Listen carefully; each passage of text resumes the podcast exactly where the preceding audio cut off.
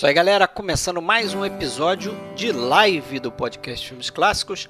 Esta foi a live número 5 que a gente fez lá no YouTube. E é bom lembrar, né? A gente agora tem publicado menos episódios, a gente está publicando aí mais ou menos um episódio por mês mas a gente está produzindo lives praticamente semanalmente. Tem acontecido aí no sábado. E a partir dessa live aqui, número 5, a gente começou uma coisa legal aí. Tem dado muito pano para manga entre os nossos espectadores aí, ouvintes. Que a gente começou a fazer uma série de lives onde a gente tenta aí é, listar 10 filmes essenciais de cada década. Excepcionalmente, essa daqui, que é a primeira live nessa direção, a gente fez duas décadas. Então você vai ouvir aqui gente falando da década de 20 e da década de 30, mas a gente já está lá no YouTube já indo para live da década de 80. Então dá para você correr lá e acompanhar a gente ao vivo, geralmente no sábado. A ideia é simples. Cada um aqui dos seis participantes dessa live trouxeram suas listas de 10 filmes que consideram essenciais e a gente compila os votos ali para tentar chegar no final a uma lista única de 10. Se tiver empate em algumas posições ali para definir quem entra nessa lista, a gente tenta definir ali na live. Se a gente não consegue, a gente oferece uma lista desses filmes para o público que está nos assistindo e a galera vai lá e vota e ajuda a gente a definir essa lista final dos 10 essenciais. Bom, se você quiser dar uma olhada aí na nossa live no YouTube, acesse o nosso canal, procura no YouTube por podcast Filmes Clássicos ou entre em filmesclássicos.com.br para descobrir o link lá do nosso canal de YouTube e também para ouvir os nossos podcasts em áudio. Estamos também no Spotify e em qualquer outro agregador de podcast. Sempre procure por podcast Filmes Clássicos. Isso aí, galera. Começando mais uma live do PFC. Estamos seis aqui, turma toda. O conselho administrativo aí do, das lives do podcast Filmes Clássicos. E como de costume aqui, tradição, tem seis GIFs rodando aí, seis grandes atores, atrizes. É, tiveram seu auge aí na, na década de 20 e a gente já pode mandar de cara um desafio aí, que esse, esse desafio é cabeludo, hein? Quero ver quem é que mata aí, quem são todos esses atores aí. Temos três atores e três atrizes. E por trás desses GIFs todos, vou desvendar todo mundo de uma vez, senão a gente vai ficar aqui para sempre apresentando cada um. Vamos lá. Já tem os nomezinhos aí, todo mundo sabe quem é. Vamos lá. Estamos mostrando. Eu sou aqui... o Sheik Valentino. É, aí, já está começando a entregar os negócios. Estamos é, aqui, os seis. Agradecer a presença aí, Fábio. Obrigado mais uma vez, tua presença aí, valeu. Obrigado mais uma vez pelo convite, velho. Imagina. Convites aí vão continuar surgindo. Sérgio, obrigado mais uma vez, eu, cara. Eu que agradeço aqui no lugar do homem que não ri. É, aí. Todo mundo entregando o seu. Isso aí tá fácil, né? Eu quero ver. o nome ali, ali já, pô. Eu quero ver quem é que diz quem é o Rafael Amaral. Vamos lá. Tá Fala escrito aí, ali, cara. Tudo bem? Rafaela. Rafaela Amaral. Ah, quem é a atriz? É, e aí, Rafael? É a Clara Bow, não é? Olha tudo bem com vocês, e aí? Tudo bem. Vocês resolveram Eu agradeço mais uma desafio, vez aí. Né? Valeu, valeu pela tua presença aí. William de Andrade também aqui, falando lá de Blumenau. Boa noite, galera. Prazer aí participar, Fred. Obrigado. Boa noite. Pedir pra galera aí para dizer se estão ouvindo aí o, o, A gente tá com probleminha no áudio do William aí. Toda vez que ele fala dá, um, dá uma, um terremoto aqui na live, mas tá tranquilo. Não sei se está chegando pro público aí. E também aqui do meu lado aqui, Alexandre Cataldo. Fala aí, Alexandre, também de Blumenau. Fala, fala Fred. Tudo bom? Tudo bom? William, Sérgio, Rafael, Fala, Fábio. Tudo bem? Fala, Alexandre. Tudo bem? E aí, ideia hoje aqui é a gente entrar na salinha de cinema daqui a pouco. Vai ser a outra tela que vem a seguir aí. E para a gente tentar, tentar não, vamos conseguir definir aí uma lista do que a gente considera de 10 filmes Mas as carinhas que aparecem na live ainda são dos artistas. São... Ih, tô fazendo besteira, rapaz. É, eu, eu tô, tô esperando mudar pra aparecer a gente. já tá nada. tá indo falei, embora, o pessoal. Eu tô achando é, que eu tô com um é. monstro no negócio, porque pra mim não mudou ainda. Foi o pessoal mal, não quer ficar mal. vendo esse, esse cara feio aí, esse Rodolfo Valentino, não. Começamos bem, agora, agora eu tá achei que o meu delay, Eu achei que o meu delay tava com 5 minutos. Não, delay é, é eu tava achando aqui também, eu falei, caramba, eu tô muito atrasado. É. Ah, e agora, agora sim. sim. Ué, chegou antes de mim aí. Tá bem você, então. Pra mim não chegou nada ainda.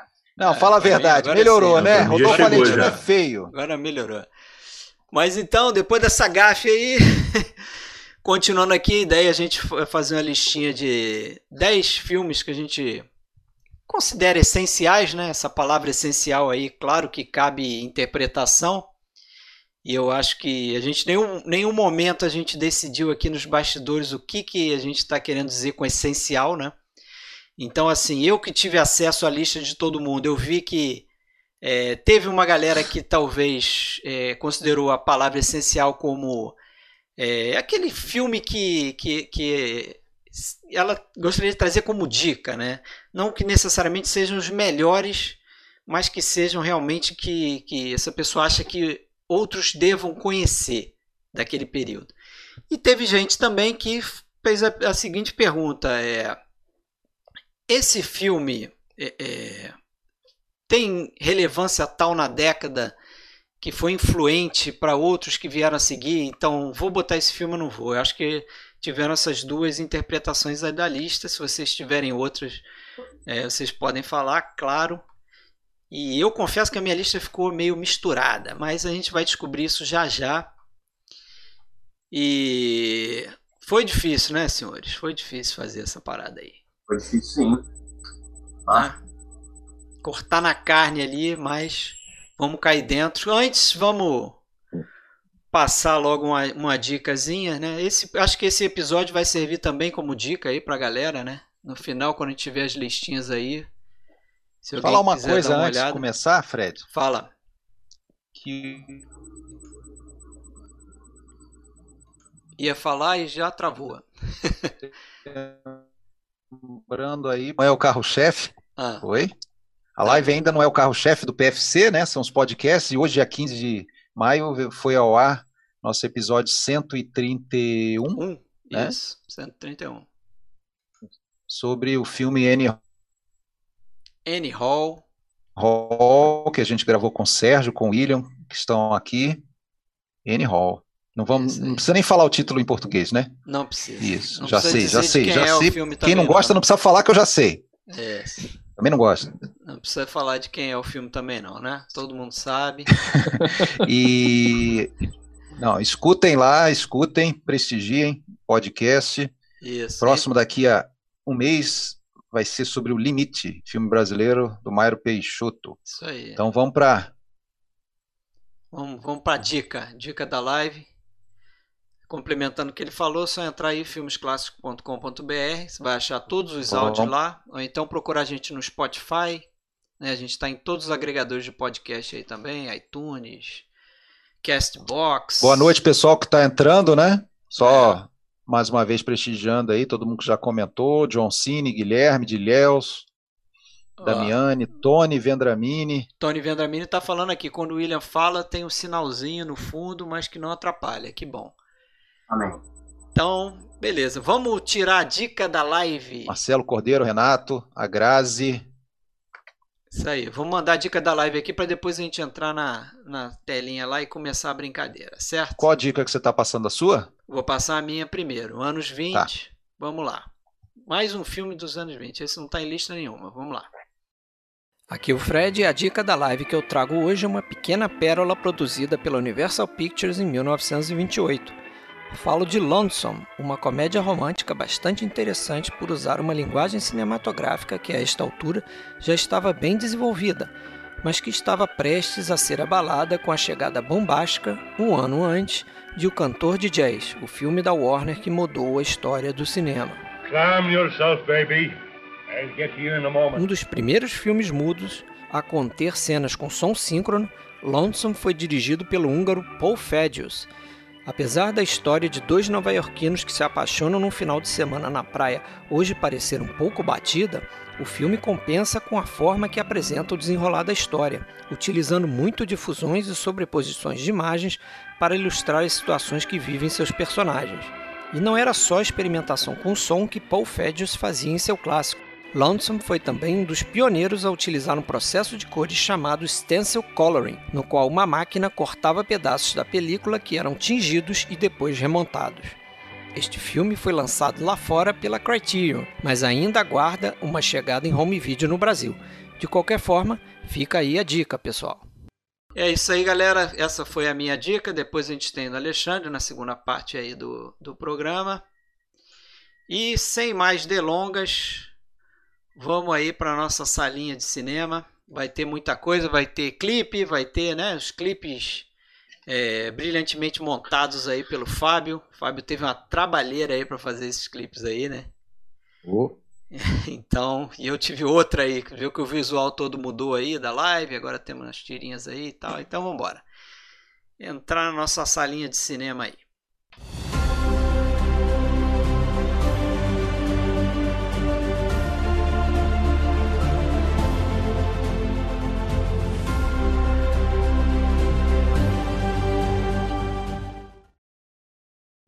Então é isso aí, senhores. Aqui é onde vai acontecer a coisa.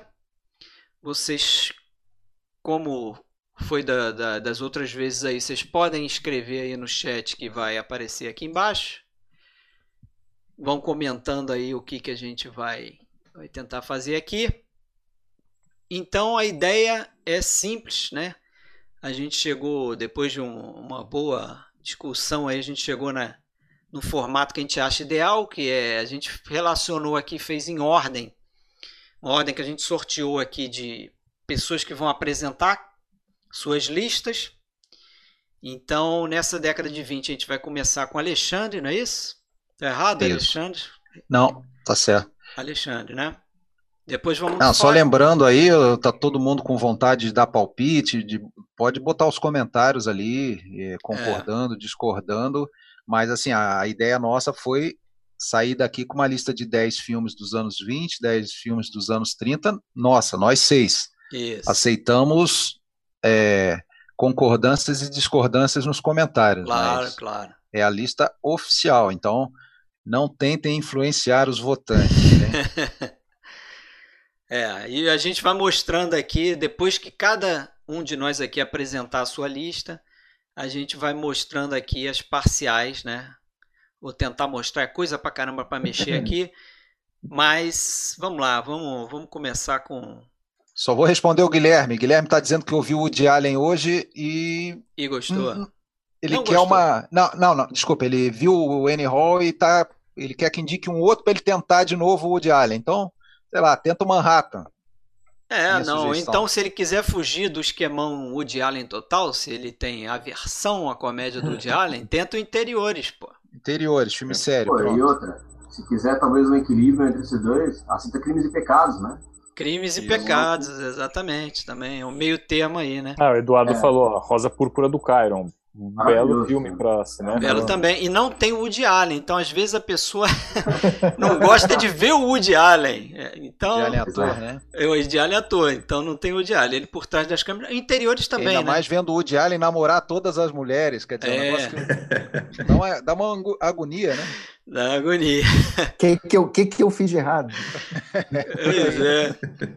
Mas, Juliane então... tá, a Juliane, boa noite, está sugerindo para o Guilherme o Hannah e suas irmãs, que eu gosto muito também. É também. Isso, bem lembrado. Cheio, cheio Guilherme de dica. Ferro, boa noite, Guilherme. Finalmente apareceu, hein? Eduardo. Guilherme falou Fernando que gosta. Lima. Vamos lá, minha lista de 20, então, para começar, Fred. Sua lista de 20, vamos lá. Lista de 20 do Alexandre na tela. Eu vou pedir aí, não, ó. Minha lista de 20 não, minha lista, lista de 10. De 10, de 10. anos 20. Dois anos 20, tá? isso aí. Eu botei, vocês vão ver aí. Vocês vão ver na tela aí que eu coloquei um asterisco é, naqueles filmes que eu gostaria que você é, se detesse mais, né? É, então botei aí a General, a Última Gargalhada e Quatro Filhos aí como o destaque, coisas que me chamaram a atenção Pô, na mas sua eu nem lista. falei a lista. Eu nem Não, a lista está aparecendo na tela. Tá na tela? É, ah, tá na tela? Tá na Ah. tela. O senhor vai ver aí a General, a Última Gargalhada, Tá, é que eu a Aurora. Ah, então não preciso nem consultar ela, que eu tava com a. Não, tá ela então, aí. essa é a minha lista de 10. ó. Isso. Essa é a minha lista de 10.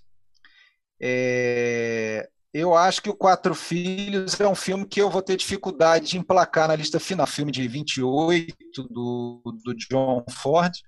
E até quando a gente fez o episódio. Teu áudio tá meio ruim. É, o áudio dá uma cortada aí. Ele tá travando um pouco a conexão. episódios sobre o John Ford, primeiro.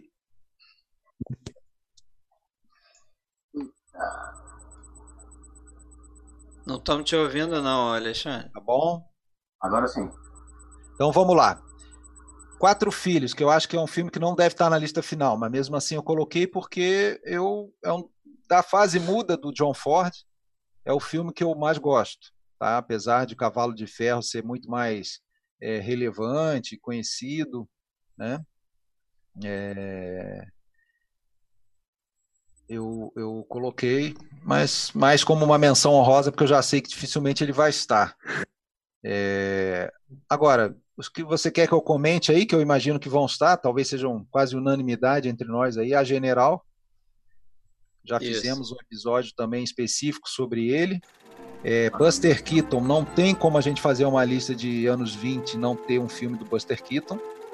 É, Um ou esse- mais, esse até, foi caberia. um detalhe também que eu, que eu levei em consideração na minha lista, né? Tipo assim, É. pô, tem os ícones daquele, daquela década É, que tem que estar representado de alguma forma por um filme, né? E é a década dele, né? É. Eu não sei se a maior fã do Buster Keaton no Brasil, a Tati Sputnik, está assistindo, mas Se tiver, falar se Se ela ouviu falando que Buster Keaton é anos 20, ela vai querer bater em mim, porque ele fez filme até Mas anos teve, um- 60, mas já é um outro padrão. A- a- o, o auge dele, sem dúvida nenhuma, é, é, é nos anos 20, né? É, teve mais gente trazendo outros filmes do, do Buster Keaton aí. A gente É, vai, a gente vai como, descobrir e isso como aí. eu falei no episódio que a gente fez sobre o A General, nem é o meu filme pre- predileto do Buster Keaton. Eu, particularmente, prefiro o Sherlock Jr. Mas eu re- respeito que o, o fato de que o A General é o filme mais importante dele, é um dos filmes mais importantes do cinema mudo, por toda a questão técnica envolvida, e, e- e teria que estar. Então, essa é a minha defesa do, do A General. Concordo. E tem um outro que você pediu para eu defender, o a, gran- é, A Última última, Gargalhada. gargalhada. Bom, eu Isso. sou suspeitíssimo porque, bom, para começar, Murnau, a gente fez um episódio sobre o Murnau e já tinha feito antes um episódio com o Aurora. Eu tô seriamente desconfiado que a gente vai ter dois ou talvez três filmes dele nessa lista final aí, dos anos 20. É um dos diretores, sem dúvida nenhuma, mais é, importantes do cinema mudo né? tanto na sua carreira alemã quanto depois quando ele foi para os Estados Unidos. E se a gente vai ter talvez a unanimidade ma- ma- mais para frente aí do Aurora, não sei se vai dar unanimidade, é, que é o filme que ele fez de maior sucesso nos Estados Unidos, muito se deve ao Última Gargalhada, que foi através do Última Gargalhada que ele é, estourou, fez um sucesso fenomenal nos Estados Unidos, inclusive o filme passou nos Estados Unidos antes mesmo de estrear em, em Berlim. O filme já foi feito é, como era já a intenção da UFA voltar-se para o mercado é, é, estrangeiro, principalmente norte-americano. É, e- é um filme com, com uso de técnicas brilhantes, um daqueles filmes que a gente, é, pelos quais a gente pode dizer que o, a linguagem né, do, do cinema mudo estava realmente muito desenvolvida nesse período ali da, da- da- de meados dos anos 20, né? E, É. eu acho que é sensacional na última gargalhada, que me chama muita atenção, é o fato de dele nem usar intertítulos, né? Isso. Até tem, não existe. Tem um, não, tem, tem tem, assim, tem um, tem um bilhete que aparece final, escrito é. e tem aquele final para aquele epílogo. Mas que- realmente, bom, daquele jeito, é, daquele jeito que, que tradicionalmente se usa intertítulos, assim como Bengala, né? explicando é, o que está acontecendo, cansar, explicando né? o diálogo. Não tem, não, não tem. É, e assim, é um abre te... a boca, aparece o intertítulo. Isso, isso. Existe, é um, é um é intertítulo que, que não precisava estar tá ali também, né? Isso não comprometeria você entender a história. O, é um intertítulo uhum. foi uma escolha. Então é um filme que coroa toda, não só a Murnau, como também toda a, a fase áurea da UFA, né? É, tem outros filmes aí dos anos 20 que talvez estejam aí na disputa, como Metrópolis, por exemplo, mas o A Última Gargalhada, para mim, é o melhor deles. Eu gosto também do Nosferatu, gosto do Fausto, mas da, da fase alemã do Murnau eu. É, tanto é que. escolher eu... um, vai ser a Última Gargalhada. Que você mesmo colocou três aí dele, né? O Aurora, é. a Última Gargalhada e o Nosferatu. É, então aí, né? É, a minha, minha lista tem, tem três, né? Eu espero que eles estejam. Botei Chaplin, tem que ter Chaplin, né? Em busca do ouro é, anos 20 também sem a, a, a, escola soviética não dá, né? Sem Eisenstein, o encoraçado Potemkin. É, Caldreia tem que estar, né? Martírio de Joana d'Arc. Isso. E o Homem Mosca, que eu também não tenho muita segurança se ele vai estar na lista final. É, né? saberemos. Mas o, é, da, é a santíssima trindade da comédia americana, né? Chaplin, botei os três aí, Chaplin Em Busca do Ouro, o Buster Keaton com a General e o, e o Harold Lloyd. O, o Harold Lloyd com a Mosca. É, todos esses aí, praticamente todos esses aí já mereceram estar em podcast, exceto Em Busca do Ouro, que a gente ainda não fez episódio do Chaplin, a gente fez só sobre Luzes da, da Cidade. E qual mais? É, eu acho que só esse mesmo. Só, só, só o Em Busca do Ouro desse que a gente nunca falou em, em podcast. Essa era a minha lista. Beleza. E agora. Joga em pedras agora. Não, calma. A porrada. Lista boa, pô. Lista boa, pô. Tá boa. Tá boa. É. Lista boa. A boa. porrada, a porrada começa a comer agora e tal. A gente. Ah, né? Não, vai não. É, vamos para a listinha do Fábio. Opa. Fábio, vamos lá. Vamos lá. Sua listinha aí já está aparecendo na tela aí. Pequena é... diferença do, do Alexandre aí, acho que só em dois filmes, pelo que eu vi aqui. É, eu até gente, marquei. Gente... Marquei alguns aí, exatamente. Vocês têm muitas coisas semelhantes aí, né? E o que... É, uh, no caso aqui, uh, eu acabei tirando o. Não coloquei o Lloyd e não coloquei Ainda o. Não tá aparecendo para mim a do Fábio. É. Não coloquei a do Ford, que só o, tá. só o Alexandre colocou do Ford, né? Não, tem Caixa de Pandora.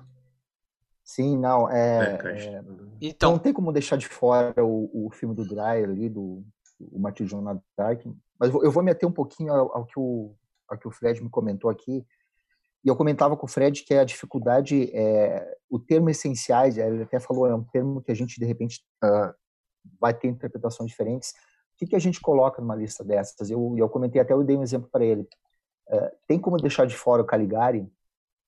É. Olhar em filmes essenciais não teria como deixar de fora, mas o que, que eu prefiro ver? Eu prefiro ver o Caligari ou a Última Gargalhada?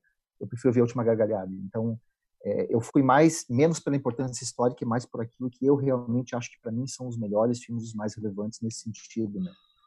E aí eu não, não tinha como deixar de fora, vocês já comentaram um pouquinho do Em Busca do Ouro. Para mim, ele é o, o a quintessência quando a gente pensa em Chaplin, é, é, o Em Busca do Ouro, por mais que para alguns, de repente, não seja um filme tão bom quanto é o Tempos Modernos, o Lúcio da Cidade, mas eu acho que ali no Em Busca do Ouro a gente tem algumas coisas que definem a, a figura do, do, do, do, Chaplin e tem algumas sequências que eu acho absolutamente geniais. Né? A, a, aquela cena da casa pendurada, da cabana pendurada, também é uma das melhores sequências da carreira dele.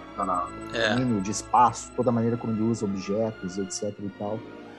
E, e é o primeiro grande longa-metragem com, com o personagem, né? Porque ele faz o casamento com o Luxo antes e ele volta pro Carlitos e faz o primeiro grande longa-metragem com ele e é o filme que ele gostaria de ser lembrado. Então, como é que você pega um filme que o próprio Chaplin disse que é o filme da vida dele, que ele gostaria de ser lembrado e você acaba não, não colocando um filme é. desse numa lista, numa lista dessas não tem como, né? A Caixa de Pandora do Pabst e eu olhei esse filme pela primeira vez no ano passado, eu não tinha visto ele. Filmaço também. Eu, eu, eu, não, eu fico Nossa. impressionado, eu fico impressionado com o, o, o, domínio. Primeiro que o Pabst, ele sabe o que, que, ele tem na frente dele. Ele sabe o que é a Louise Brooks ali, ele vê ela de uma maneira como nenhum outro diretor conseguiu ver. Só que não é só a Louise Brooks ali. Ele tem um domínio cênico que eu acho que é uma coisa fantástica para a época que o filme foi feito.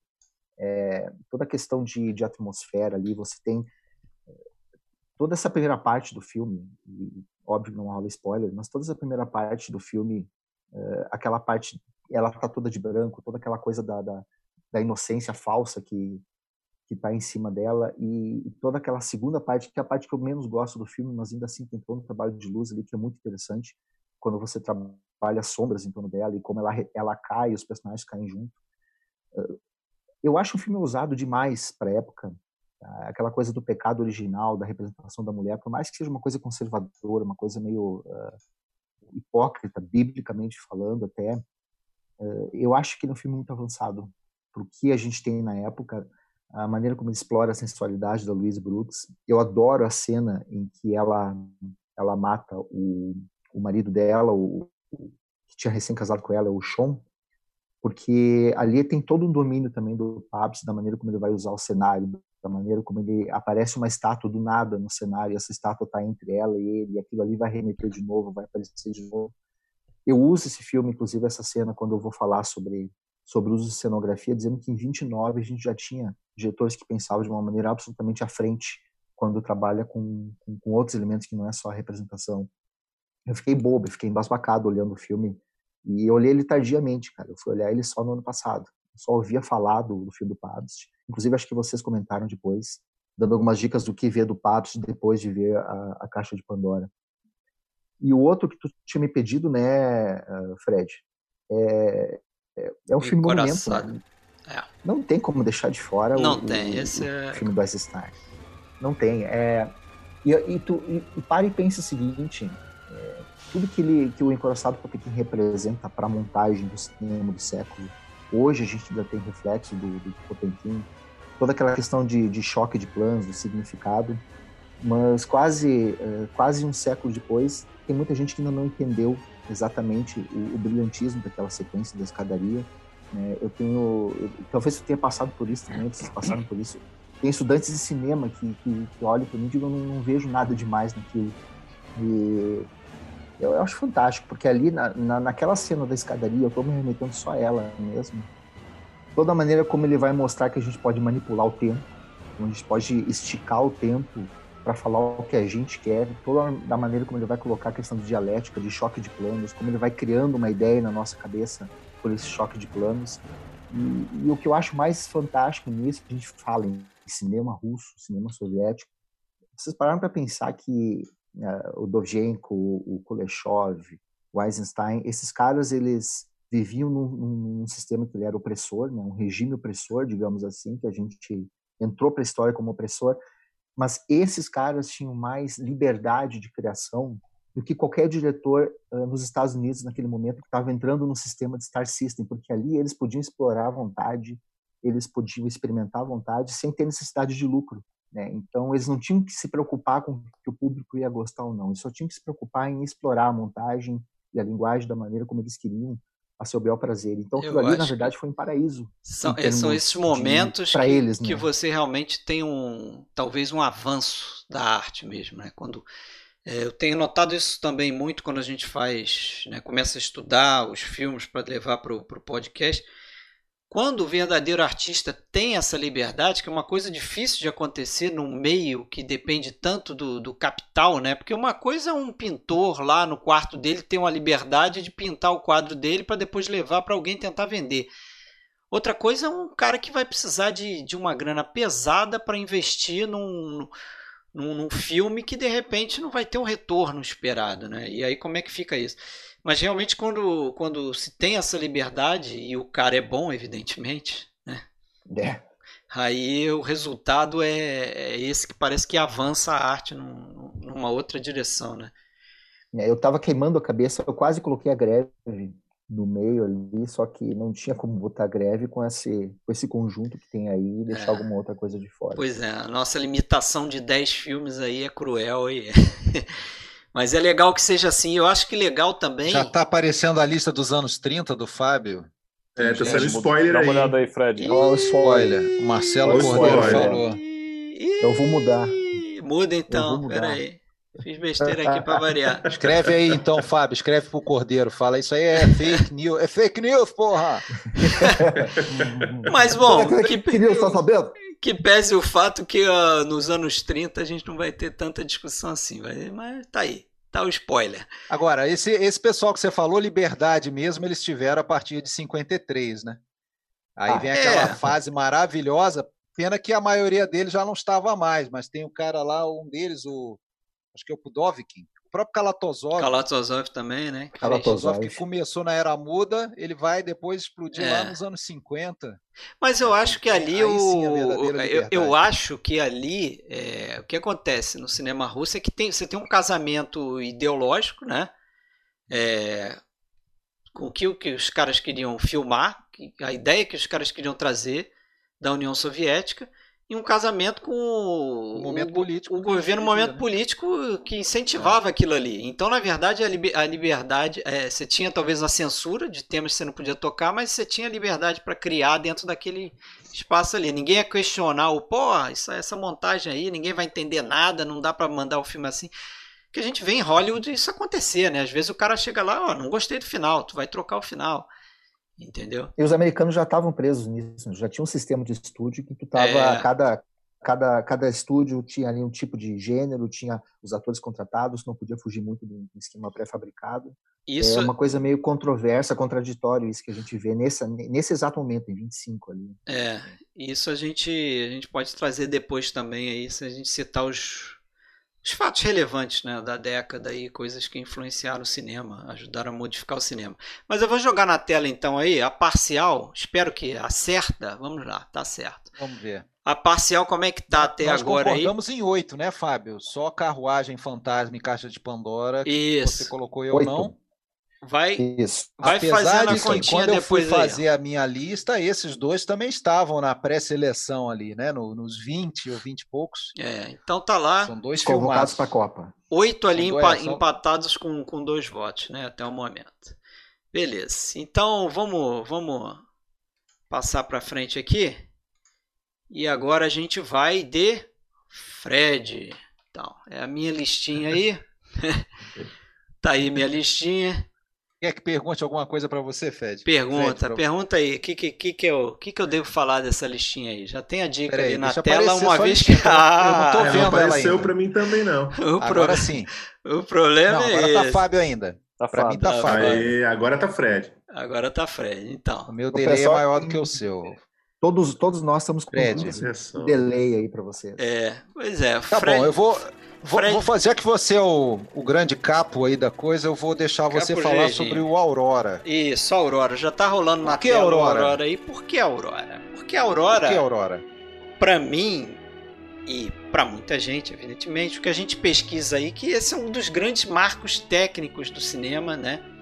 Principalmente para os Estados Unidos, né? Você já, já deu a dica aí quando o Murnau é trazido para os Estados Unidos pelo William Fox né, depois que ele vê a última gargalhada, e ele traz esse cara para fazer algo semelhante nos Estados Unidos.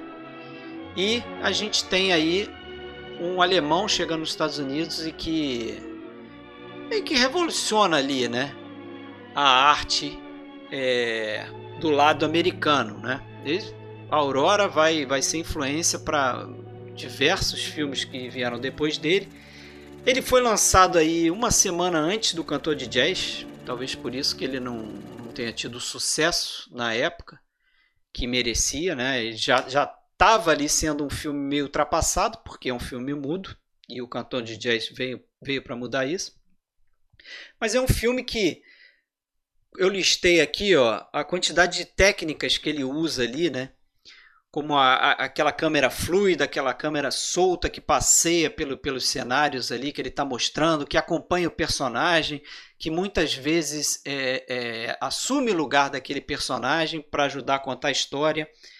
Ele tem muito uso do, daquele efeito Schuften, ele, ele mistura maquetes com atores reais ali, sem, sem que isso fique muito evidente, né? É uma coleção de, de efeitos e técnicas que ele trouxe nesse filme e que ajudam a construir o simbolismo da coisa, né?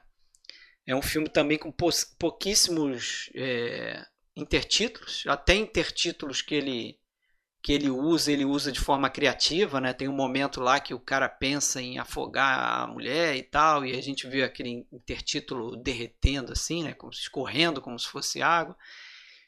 Então acho um uhum. filme bastante inovador nesse sentido.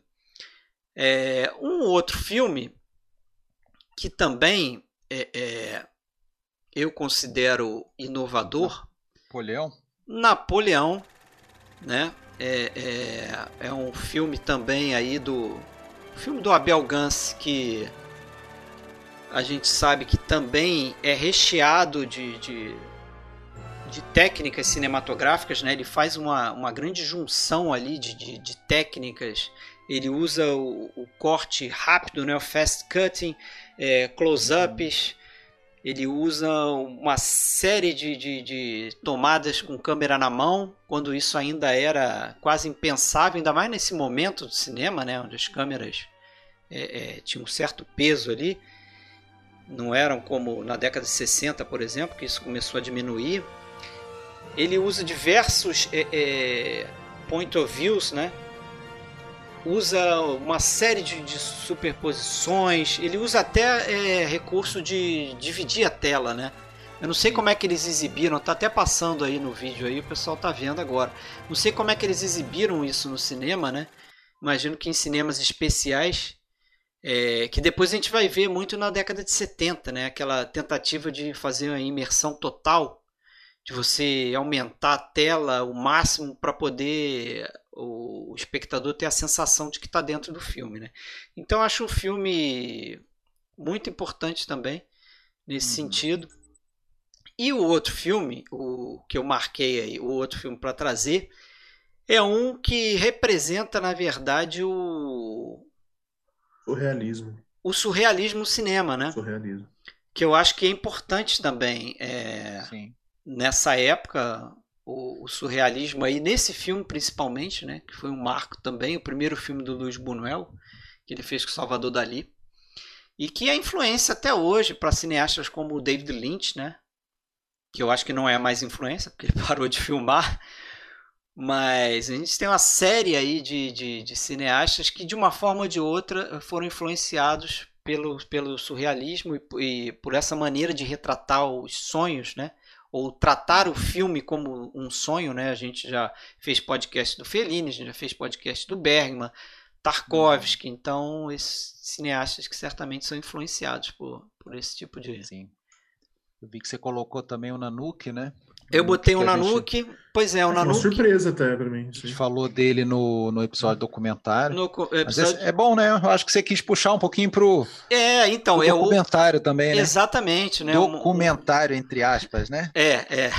Pois é, ele cria ali um tipo de documentário que depois vai, vai ser muito utilizado até em mockumentaries, né? É, a gente falou sobre o Nanuque, a importância do Nanuque, né? Então, hum. realmente tinha que estar tá aí. Eu trouxe o Caligari também e trouxe outros filmes que, que outros amigos aqui já, já trouxeram. Mas realmente o Nanuque eu acho um marco também no documentário. Era bom lembrar, né? Eu acho que eu fui o único cara que trouxe dois documentários, tá? No, na década de 30 eu vou trazer um outro documentário também. Esse polêmico, hein? Polêmico, polêmico. Ah. Já até sabe quais são, né? Sei. É, não dá spoiler não, mas vamos lá, vamos, dar uma olhadinha como é que tá a, parcial aí Leni. do negócio. Leni. Foi feito por uma mulher, né? Isso, é. feito por uma mulher. Teremos uma, uma mulher que viveu 100 anos. Isso. É. Quem será, né? Também. É. Mas... Olha como é que tá a nossa votação até o momento aí. A gente tem uh, seis filmes empatados ali, né? A, a, nossa, a nossa ideia aqui, pessoal, não é trazer uma sequência de filmes, ranquear de 1 ao décimo, né? Tem isso também. A gente vai trazer 10 filmes e a gente e, tá... nem, e nem chegar a uma conclusão, né, Fred? É, não, não, cara, eu acho que conclusão. o Homem-Mosca vai cair para a Série B. É, o Homem-Mosca tá ali lutando pelo rebaixamento, contra o, o rebaixamento. Quatro filhos também, vai. Quatro Coitado. filhos. Cão Andaluz. Ali tá Nanuque do Norte, mas é o Nanuque. Vão pisar na mosca. É isso aí. Cair do relógio. E aí, meus senhores, vamos, vamos dar sequência aqui. E agora a gente tem a listinha. Quem é o próximo? Do senhor Rafael. Opa, vamos lá. Aí, Rafael, sua listinha já está na tela aí. A gente tem o Metrópolis, né, que eu trouxe aí para eu te indiquei para você comentar, mas aqui o Martírio de Joana Dark e o Ouro e Maldição que beirou a minha lista ali, hein, diga-se de passagem, os filmes do Stroheim. Eu também. Pois é. Pois é, vou começar então aqui pelo Metrópolis, né? Primeiro, antes de eu falar do Metrópolis, é, só deixa eu dar uma falar do geral da lista aqui, Fala. foi uma dificuldade também escolher 10 filmes, né? E como o, outros aqui, como o Fábio colocou bem aqui, tem filmes que a gente não consegue deixar de fora, né? Eu não consegui deixar de fora o Encoraçado Potemkin também, é. que eu acho que a maioria aqui, ou todo mundo colocou. Eu não consegui deixar de fora o Aurora, eu não consegui deixar de fora uh, o Martírio de Joana Dark, tá? E o Carruagem Fantasma também. E o Metrópolis, né? E o Metrópolis, né? Então são, é muito difícil deixar esses filmes de fora. Então eu acho que nesse ponto a gente vai todo mundo acabar aí uh, caminhando né? para convergindo. Eu acho que é. é possível aí não convergir. Mas uh, eu trouxe aqui um outro, um outro, né? Outros dois, eu acho que talvez não apareça tanto, que é o Ouro e Maldição, não sei, apesar de ser muito conhecido, e também o Homem das Novidades do Buster Keaton, né? Com o Buster Adoro Keaton aí. É, eu, não, eu não consegui não colocar dois do Buster Keaton, porque é, é muito bom também. Mas enfim, vou comentar aqui os três aqui que você assinalou. Isso. O Metrópolis é, eu sei que muita gente acha o, os filmes do Fritz Lang o M o melhor filme dele, né? É, eu acho o Metrópolis o melhor. Eu acho o M também uma obra-prima. Mas o Metrópolis eu acho que é um filme que uh, ele me, me toca muito por tudo que ele diz, por tudo que ele fala, por toda aquela construção ao mesmo tempo abertamente falsa, uh, por uma estética, na minha visão, é, revolucionária ao mesmo tempo ele é um filme uh, de terror, eu acho, mas ao mesmo tempo ele é uma ficção científica. Ele é um terror enquanto um filme expressionista, né, muito bem colocado, expressionista, mas ele é pelos cenários, uh, pela esses efeitos, né, que a gente percebe que a gente está vendo aí na tela também, um filme de ficção. Uh, e ele é um filme que dá um papel muito grande à figura feminina também. Eu acho que isso me chama muita atenção e como ele trata questões que, ainda que seja um filme que tenta uh, projetar o futuro, né, ele trata algumas questões que são atemporais, né, como a questão do conflito de classes, a questão da dominação das máquinas e tudo.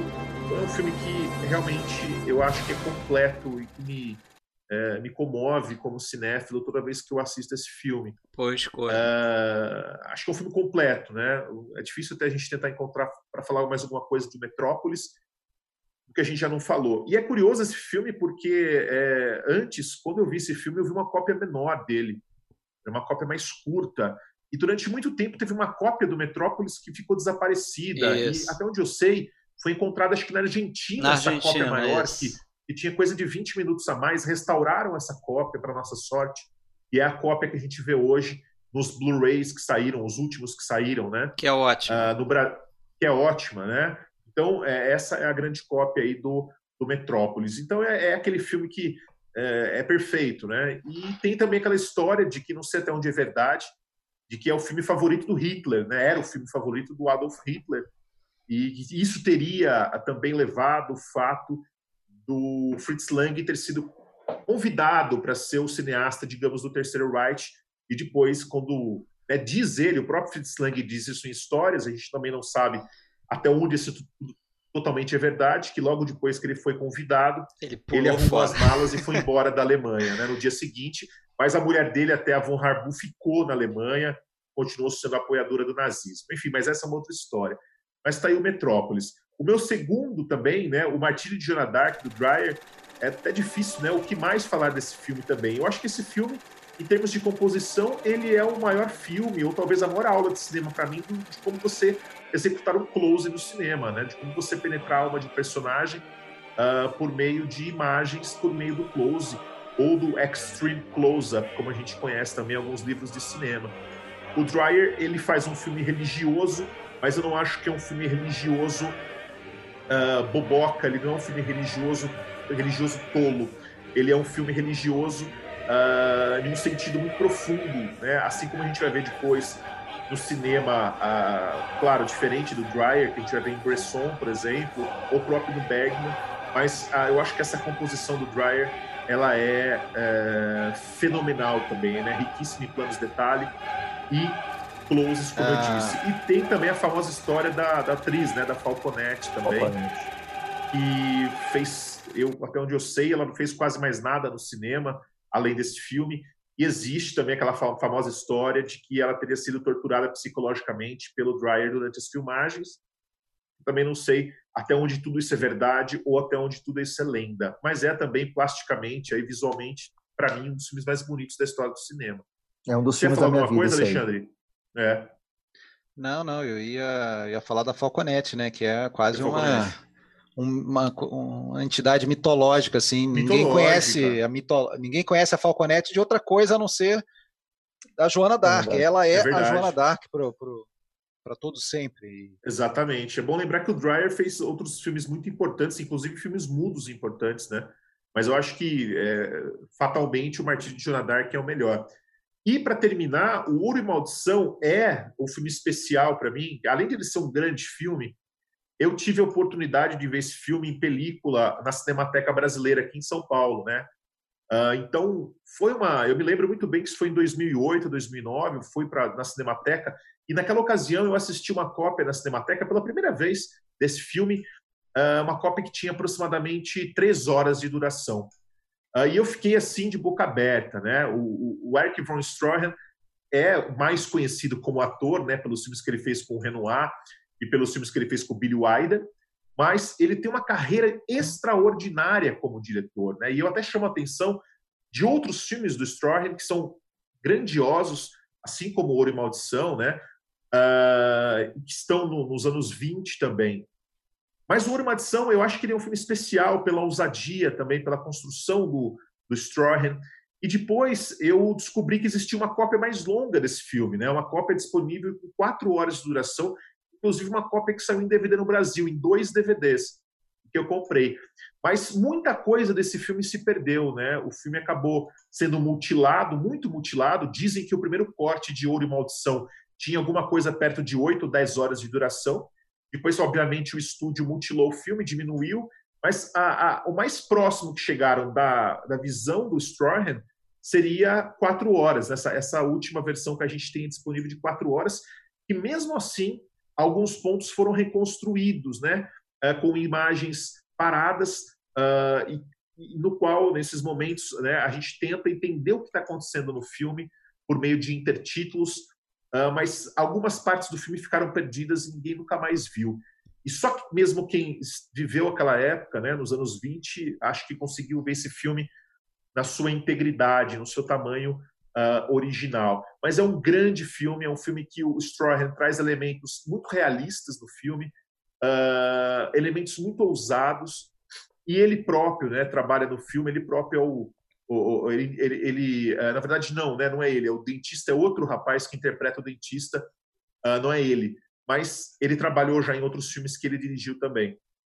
Mas é um filme belíssimo também, é um cinema americano, um período que eu acho que o cinema americano fazia um cinema de vanguarda, né? E o que acabou se perdendo de certa forma com a sonorização, com o advento do som, eu acho que essa a, a gente acabou rompendo um, um cinema muito rico de vanguarda nos Estados Unidos, que tinha King Vidor, que tinha Frank Borzage uh, e que tinha, claro, o Eric von Stroheim. Você, digno de nota, que você colocou a turba, né? Primeiro dos quatro aí até agora okay, que botou é. a turba. É.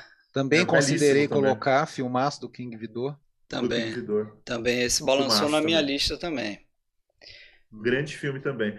É, e eu acho que, o, como eu disse, o Buster Keaton eu acabei colocando dois. Acho que foi o único cineasta que eu repeti foi o Buster Keaton, né? que eu não consegui deixar de fora. E, enfim, mas eu acho que nossas listas estão se encontrando em muita coisa aí. Sim, sim. É.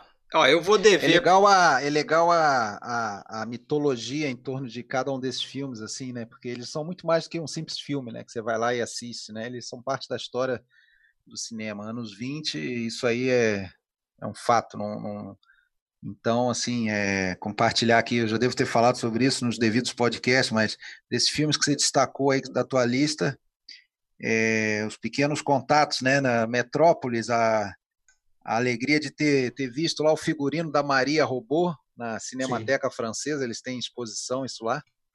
Acho é, então, legal. É, a gente nunca sabe se aquilo ali é o verdadeiro, né, ou se é uma réplica. Às vezes eles avisam, né, mas aquilo ali teoricamente era para ser o real. Está lá em é. exposição é. permanente, inclusive.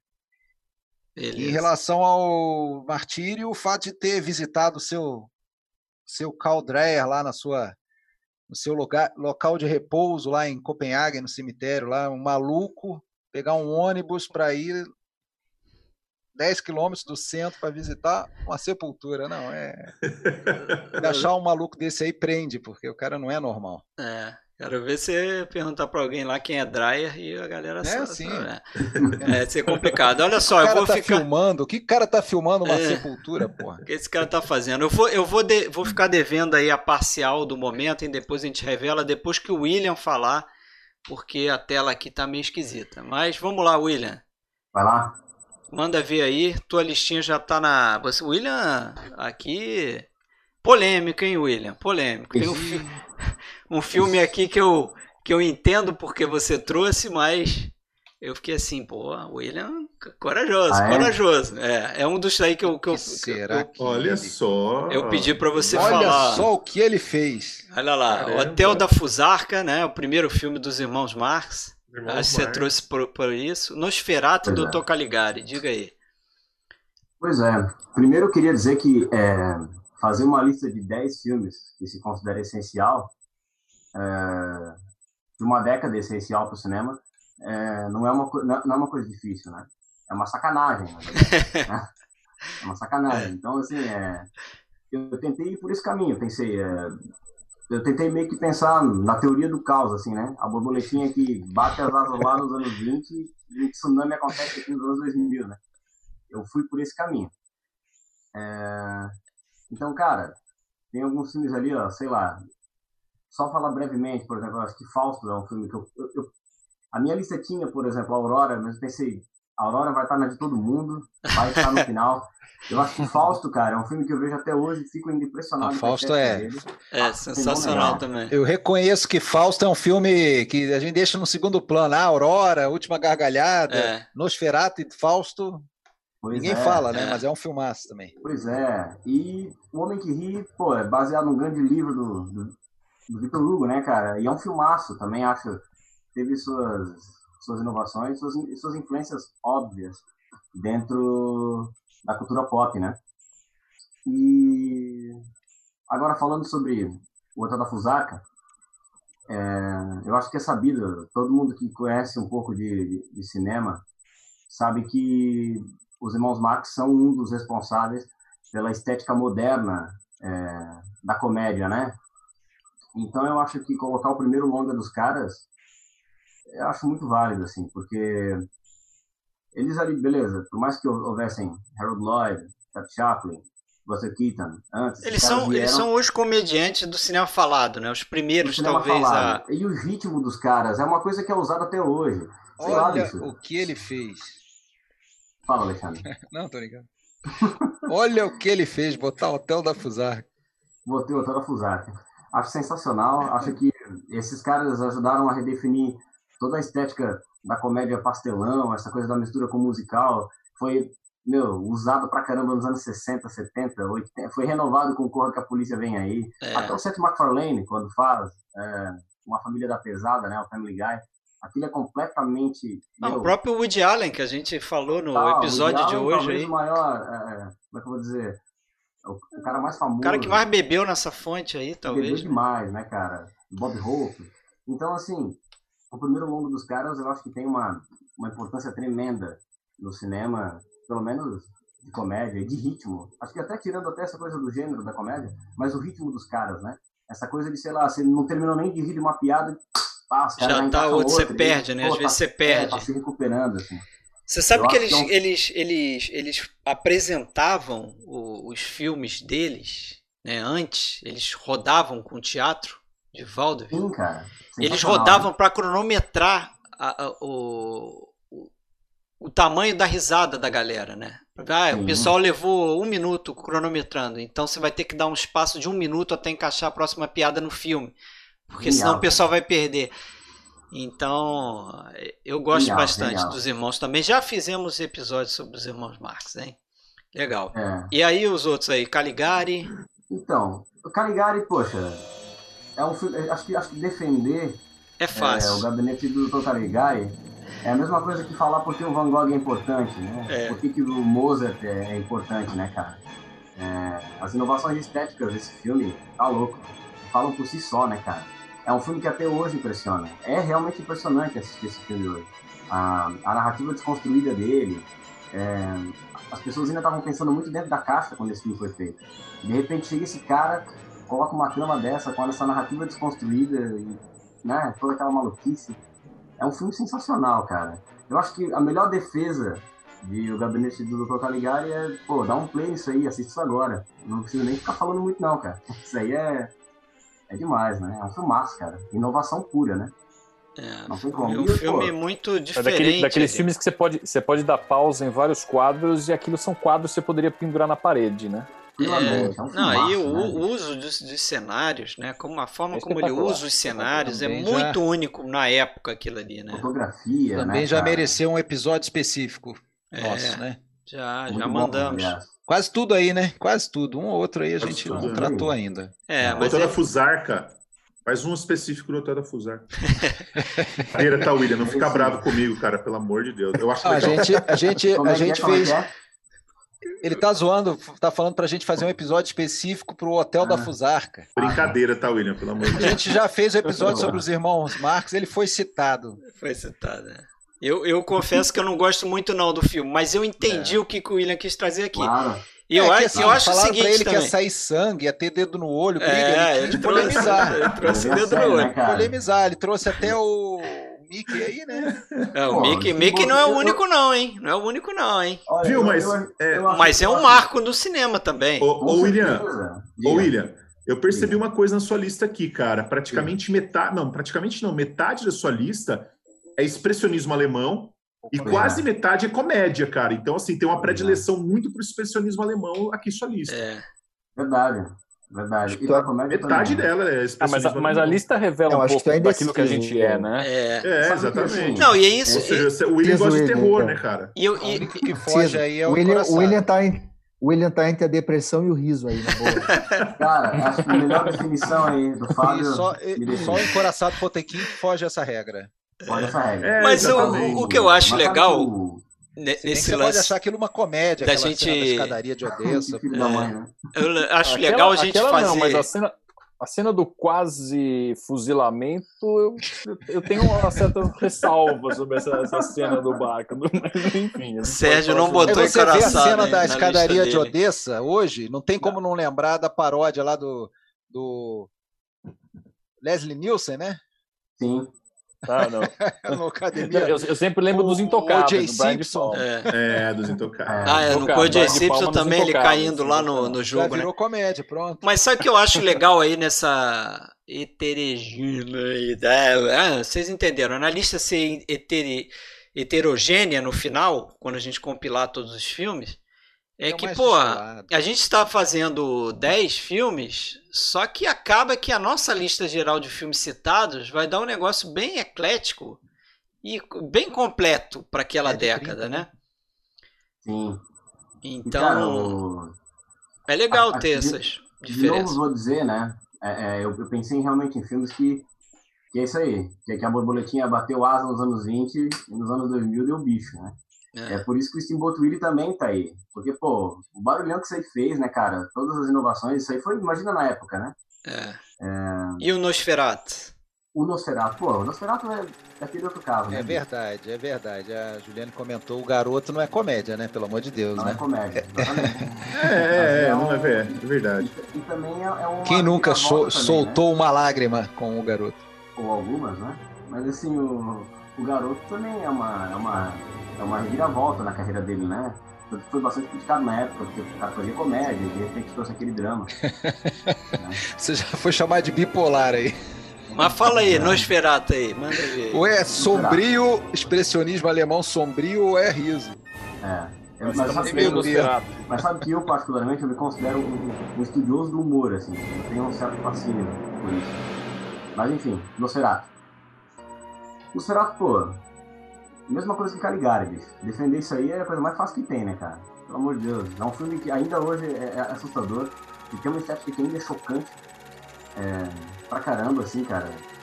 Tem, é, é, legal citar, tem um filme que é muito interessante, que é com William Dafoe. Não sei se vocês já assistiram isso aí. Que é muito legal, Sombra cara. Do vampiro. Sim. A Sombra do Vampiro, que é sobre né, aquela lenda de que o cara era um vampiro mesmo, que o cachê era a mocinha Max no final do filme.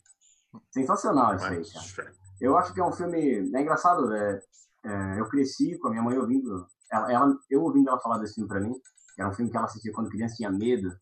E realmente é um filme chocante até hoje, cara. Tem umas coisas ali que. E, e, e ele tem uma, uma aura de mistério que foi amplamente usada, desgastada. Né? Gente encontra nos maiores filmes, sei lá, acho que o Iluminado repete essa sensação, o Exorcista repete essa sensação, faz uso disso, né? É, foi um filme que fez escola no terror, eu acho que tanto no gênero terror, quanto na estética é, rítmica de montagem, assim. Então, meu, Nosferatu é um filme sensacional, com certeza é um filme que merece estar nessa lista, né, cara? Porque é, é uma inovação por si só, né? É, deve estar também no final. Vamos ver a parcial aí, como é que tá ficando o negócio. Agora tem parcial, olha lá. Cinco votos Metrópolis. Então, Metrópolis, por enquanto, unanimidade, hein? Vamos ver se está na lista do Sérgio. Imagino que esteja. Eu não lembro, né?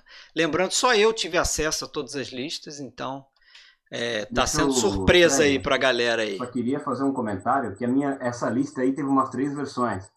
E um filme que eu vi sendo citado aqui é, e que eu acabei depois tirando, que foi o A Carruagem Fantasma. Ah, a Carruagem Fantasma. Bom, essa altura, é um essa altura aí, quem tá com três para cima já tá dentro, né? Já, já é. praticamente está dentro é. aí. Já tem então, sete aí. Então a gente está vendo ali o que está ficando definido ali, ó, o que vai ter para a gente Só definir. falta né? o Sérgio, né? É, falta o Sérgio para a gente fechar. O gabinete do Tocaligar ainda não entrou na lista. Vamos ver se o Sérgio botou na dele e aí ele crava ali, né? Vamos ver. E unanimidades até aqui, Metrópolis e Encoraçado. Encoraçado. O, o Aurora é. não é? Você não botou, né, William? A Aurora não, não entrou na lista do William. Já sabia que ia estar tá mesmo, não precisava, né? É... é... mas sabe que eu fui por essa mesmo? Eu, por, na minha primeira lista, por exemplo, estava em busca do ouro. Mas aí eu fiquei, ah, cara, eu vou botar o garoto por conta dessa reviravolta na carreira dele, aquela coisa toda, acabei mudando. É. Mas é Teremos um campeão isolado aí nessa. Vamos lá, vamos lá, então. Doutor Sérgio, vamos lá, doutor. manda ver. Doutor Sérgio, Carruagem Fantasma. E aí a lista para eu me lembrar dela. Também. Então. a gente começa a ver a lista dos outros. Vários desses, desses é, filmes entraram é. na minha lista e depois saíram. É. Alguns até Você tá esperando o delay, né? Você tá esperando o delay pra você esperando o delay para eu ver direito. Mas você, ó, você botou a Carruagem Fantasma, botou a General Aurora Metrópolis, Nosferatu, tá lá. Mas fala desses três aí, principalmente aí. Carruagem Fantasma, eu sei que é um filme que você tem... adora esse é, filme. É, assim, isso eu, tem, eu tava falando, né, que as listas falam muito sobre a gente, né? E eu tenho uma certa ressalva com listas de uma forma geral, porque às vezes as listas, a gente para fazer a lista, a gente se baseia em outras listas que a gente já viu, já leu, e de repente Isso. a gente é influenciado por essas listas, né? Eu fico imaginando, se a gente nunca tivesse visto listas, a gente só tivesse visto vários filmes dos anos 20, o que, que a gente de fato colocaria, né? É, tal, talvez sou capaz de dizer que praticamente certo que a gente não faria as mesmas listas que a gente fez. Não. Mas enfim, eu acabei dando uma temperada com algumas coisas muito pessoais e alguns filmes que realmente eu considero que são fundamentais, né? Você está mostrando a Carruagem Fantasma, fala, a, a, Carruagem Fantasma, vou falar primeiro dela. É, eu sou apaixonado por filmes de fantasia, filmes de terror, e esse filme é uma coisa assim impressionante. O filme sueco de 1921 e também sou apaixonado por efeitos especiais da, época, da era pré-computação gráfica, né? E, e, o que esse filme faz é uma coisa incrível. Além de ser uma história fantástica, né, no seu, em todas as suas concepções, é, como ele desenvolve isso, aquele monte de flashbacks dentro de flashbacks. Ó, a gente está vendo a Tem uma cena estrutura aí, complexa, né? De essa cena aí que todo mundo de repente já fala, já vi isso em algum lugar, né? No, é. no Iluminado, cena clássica, é. né? Na verdade já é, passou, tá? Você tá vendo aí, mas já passou. pois é, já passou, a gente acaba ficando com delay para ver a é. imagem.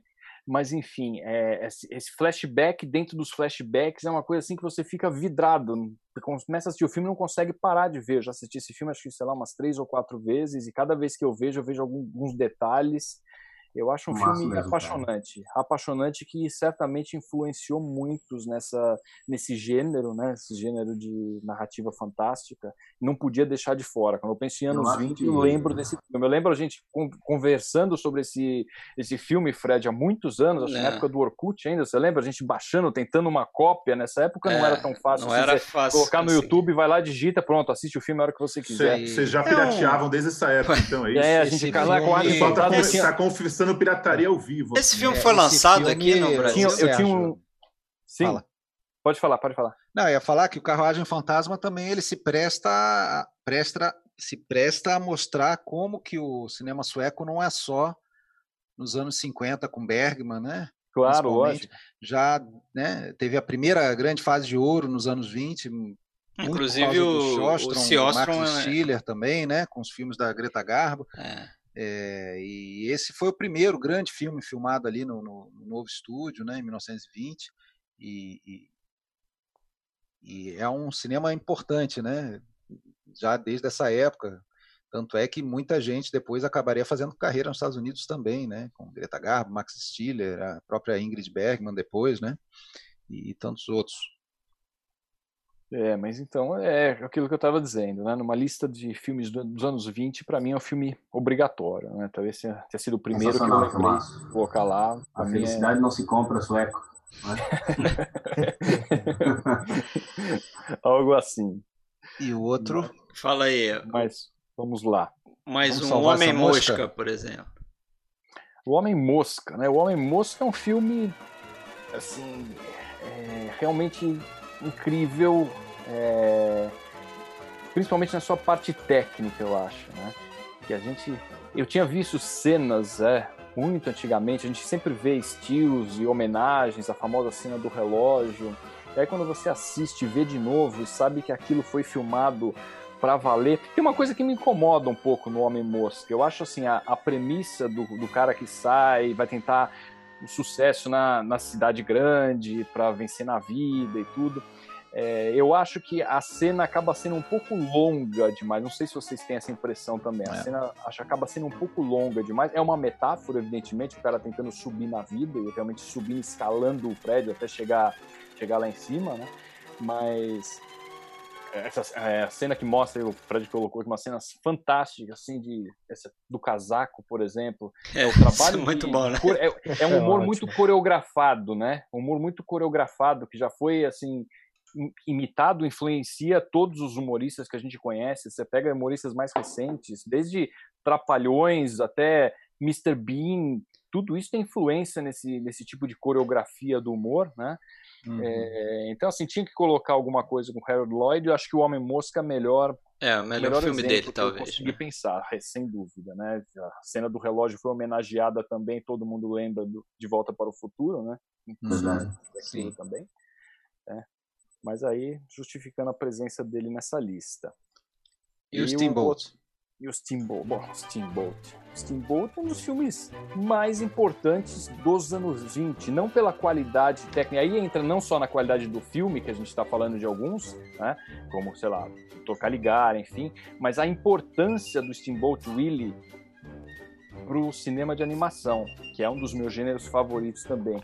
É, não sei se o cinema de animação existiria como ele existe hoje se não fosse esse filme. É, ele, lembrando que ele não é estreia do Mickey, o Mickey estreou no mesmo ano, 1928, mas no Plane Crazy, ele com a com a Mini. Aliás, hoje é aniversário de 92 anos de lançamento do Plane Crazy. Ele estreou exatamente no dia 15 de maio de 1928. E, mas o Plane Crazy não fez muito sucesso, era um filme mudo ainda. Tem versões no YouTube que a gente pode ver sonorizadas, mas foi sonorizado depois. O Steamboat Willie foi o primeiro filme sonoro realmente do Walt Disney. Foi a primeira vez que as pessoas realmente prestaram atenção e começaram a valorizar desenho animado. Ninguém dava muita atenção para desenho animado. E o Steamboat Willie foi um divisor de águas. Talvez ele, se ele não tivesse dado certo, é, o Walt Disney não teria sido o que foi. E o Walt Disney, ele não fez simplesmente desenhos animados. O Walt Disney mudou a forma de criar entretenimento. Por isso que eu estou dizendo que Steamboat Willie é um dos filmes mais importantes da década de 20 e o que ele representa para o entretenimento no mundo, na figura do Walt Disney, é fundamental. Não pude pensar também numa lista sem colocar. É um curta-metragem, simples para os padrões de hoje, evidentemente, mas é um filme importante. Oito minutinhos, né? É. Sensacional. Bem, bem lembrado e, e, representado o gênero aí da animação aqui também, né? Então vamos lá, parcial, que agora é para valer, hein? Agora fechou a lista aí. É, então ficou assim, Fábio, rapaziada. Vai aparecer para vocês. Eu marquei na tela aí o verde, o que estão garantidos, né? Já, já, já estão fazendo parte da lista dos 10 que a gente considera essenciais. Dá um suspense, e, né? A gente demora é, pra ver. Rapaz, em amarelo é o que a gente vai ter que sair na briga de foice aí para decidir. Só resta uma vaga. Já estão dentro, então, Metrópolis, a General. Metrópolis, unanimidade. A General, Aurora e Nosferato e Encoraçado com 5.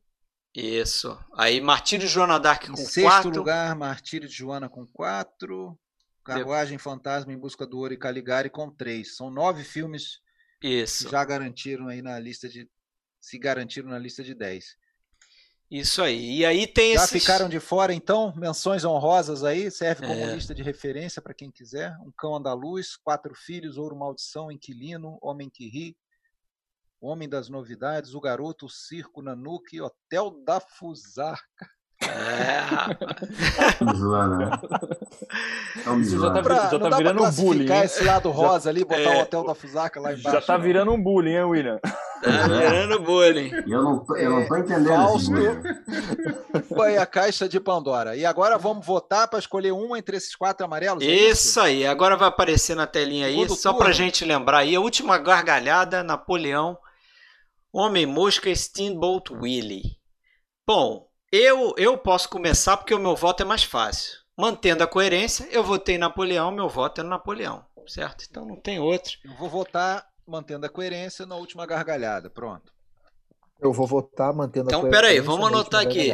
Aí, última gargalhada, dois votos. Vai ter gente que vai decidir isso aí, gargalhada. Eu vou, então, eu vou empatar tudo aqui, eu vou votar no Napoleão.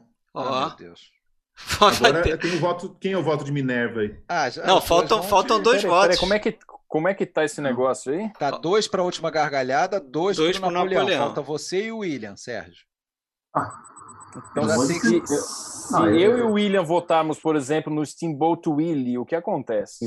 Aí a gente vai sair na porrada aqui, a briga de foice. Aí a gente sabe que o Homem-Mosca tem zero voto e tá eliminado. Mas ele sabe é. o que eu vou fazer? Ah. Vou votar no Steamboat Willie, cara. e ferrou. Você, vou... Sérgio. A gente vai ter deixou que pra... vai ter que é, deixou para você decidir deixou aí, mim. pô. Olha, é, gosto demais da Última Gargalhada. Eu acho um excelente filme, mas como mas... eu acabei de falar no meu discurso anterior, eu não imagino uma lista de filmes do dos anos 20 sem Steamboat Willie, porque eu voto para ele também. Tá, então vamos fazer assim, ó. É. Sobraram os três. Homem Mosca saiu. Agora, desses três aí, a gente vota de novo, só que não pode votar no, no, que você botou aí na lista. Eu não posso votar na última gargalhada, entre Napoleão e Homem Mosca. Como é que é? Eu Cada não... um faz assim, é a única chance. Peraí, você tirou quem que caiu? Caiu alguém já? Não, Homem Mosca, não, Homem Mosca tá fora, não recebeu então, o tá voto. Tá fora. Isso. Vou partir pra porrada. Não pode dar soco em quem já deu. É isso aí, mais ou menos. Quer abrir pro público? Podemos abrir também. Vamos ver aí. Seria, seria a galera. Agora eu quero ver alguém, alguém contabilizar esses votos aí do é... público. Ó, já apareceu é... um Napoleão ali. Vamos lá, Vamos público. Lá, Juliane... Última gargalhada, Napoleão ou Steamboat? Ganha quem chegar primeiro. Quem chegar primeiro em cinco votos está dentro. Dois para Napoleão já.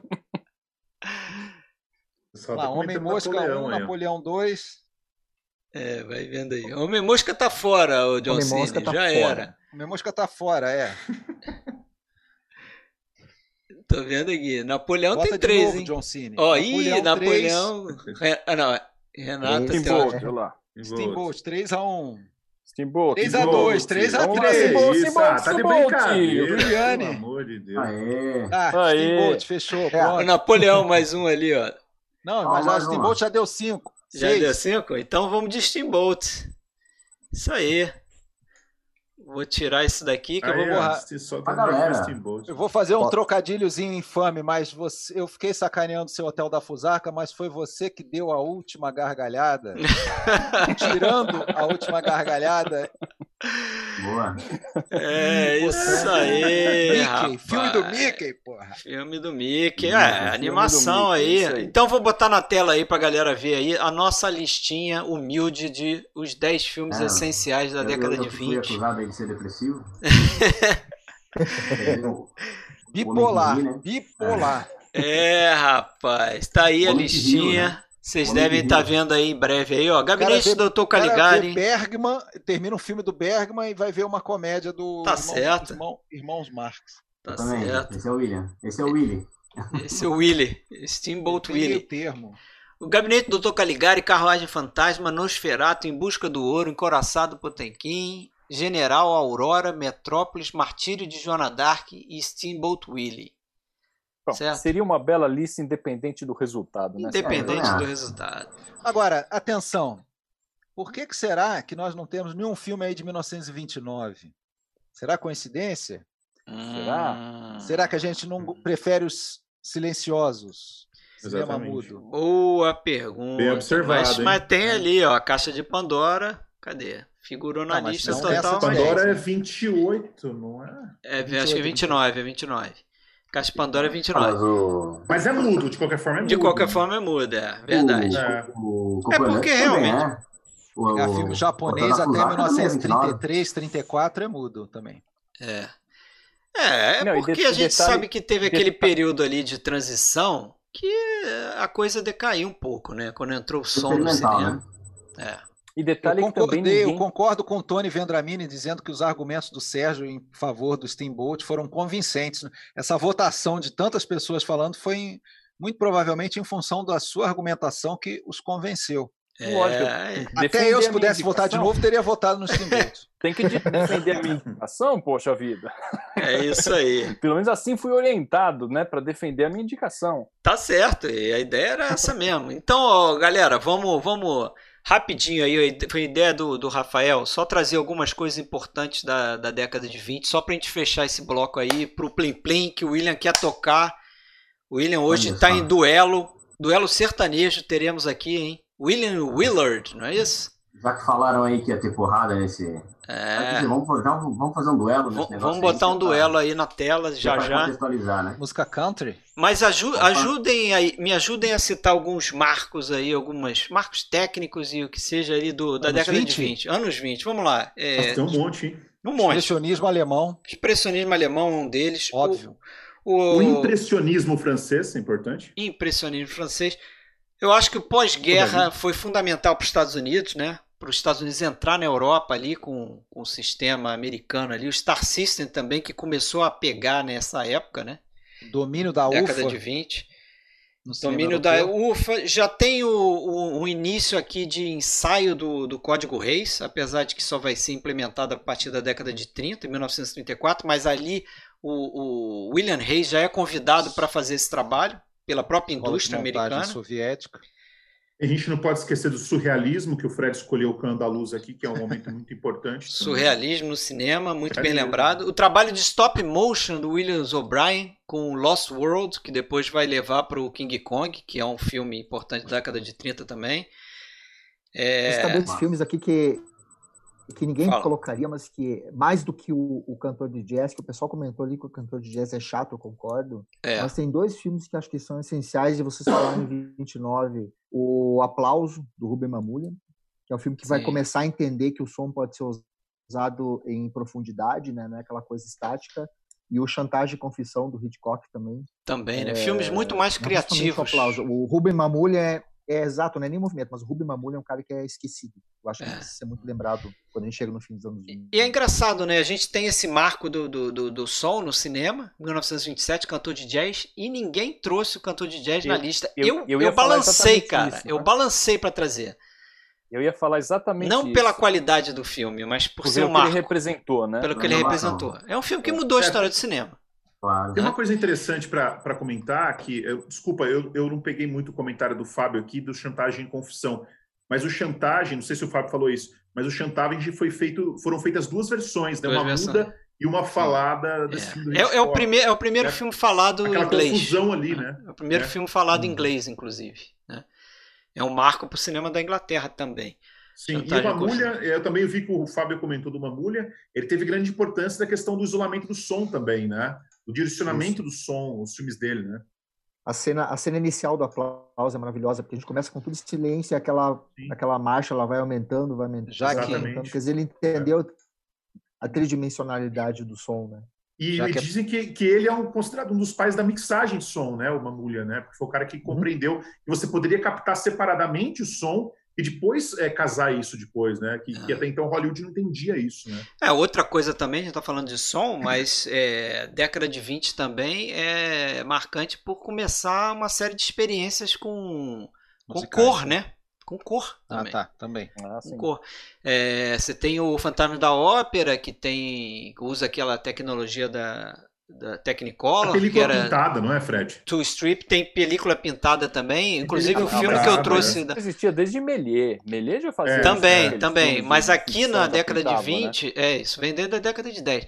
Na década de 20 você começa a surgir uma série de, de, de, de iniciativas nesse sentido aí também, né? E, a, e o... É, a própria, a própria a primeira versão do Ben-Hur da década de 20, do Fred Niblo, tem algumas cenas em cores, eu acho. É, né? o próprio Ouro e Maldição, algumas... o próprio Ouro, Maldição. Ouro e Maldição tem algumas cenas que são pintadas à mão, né? Tem aquela, tem aquele lance que o pessoal usava muito também de embeber a, a película numa uma química lá qualquer e deixava a Sim. película com uma cor só, né? Então ficava amarelado. Então tem cena no Ouro e Maldição Sim. que ele tá falando lá do ouro, tá mostrando o ouro e a película aparece amarelada, né?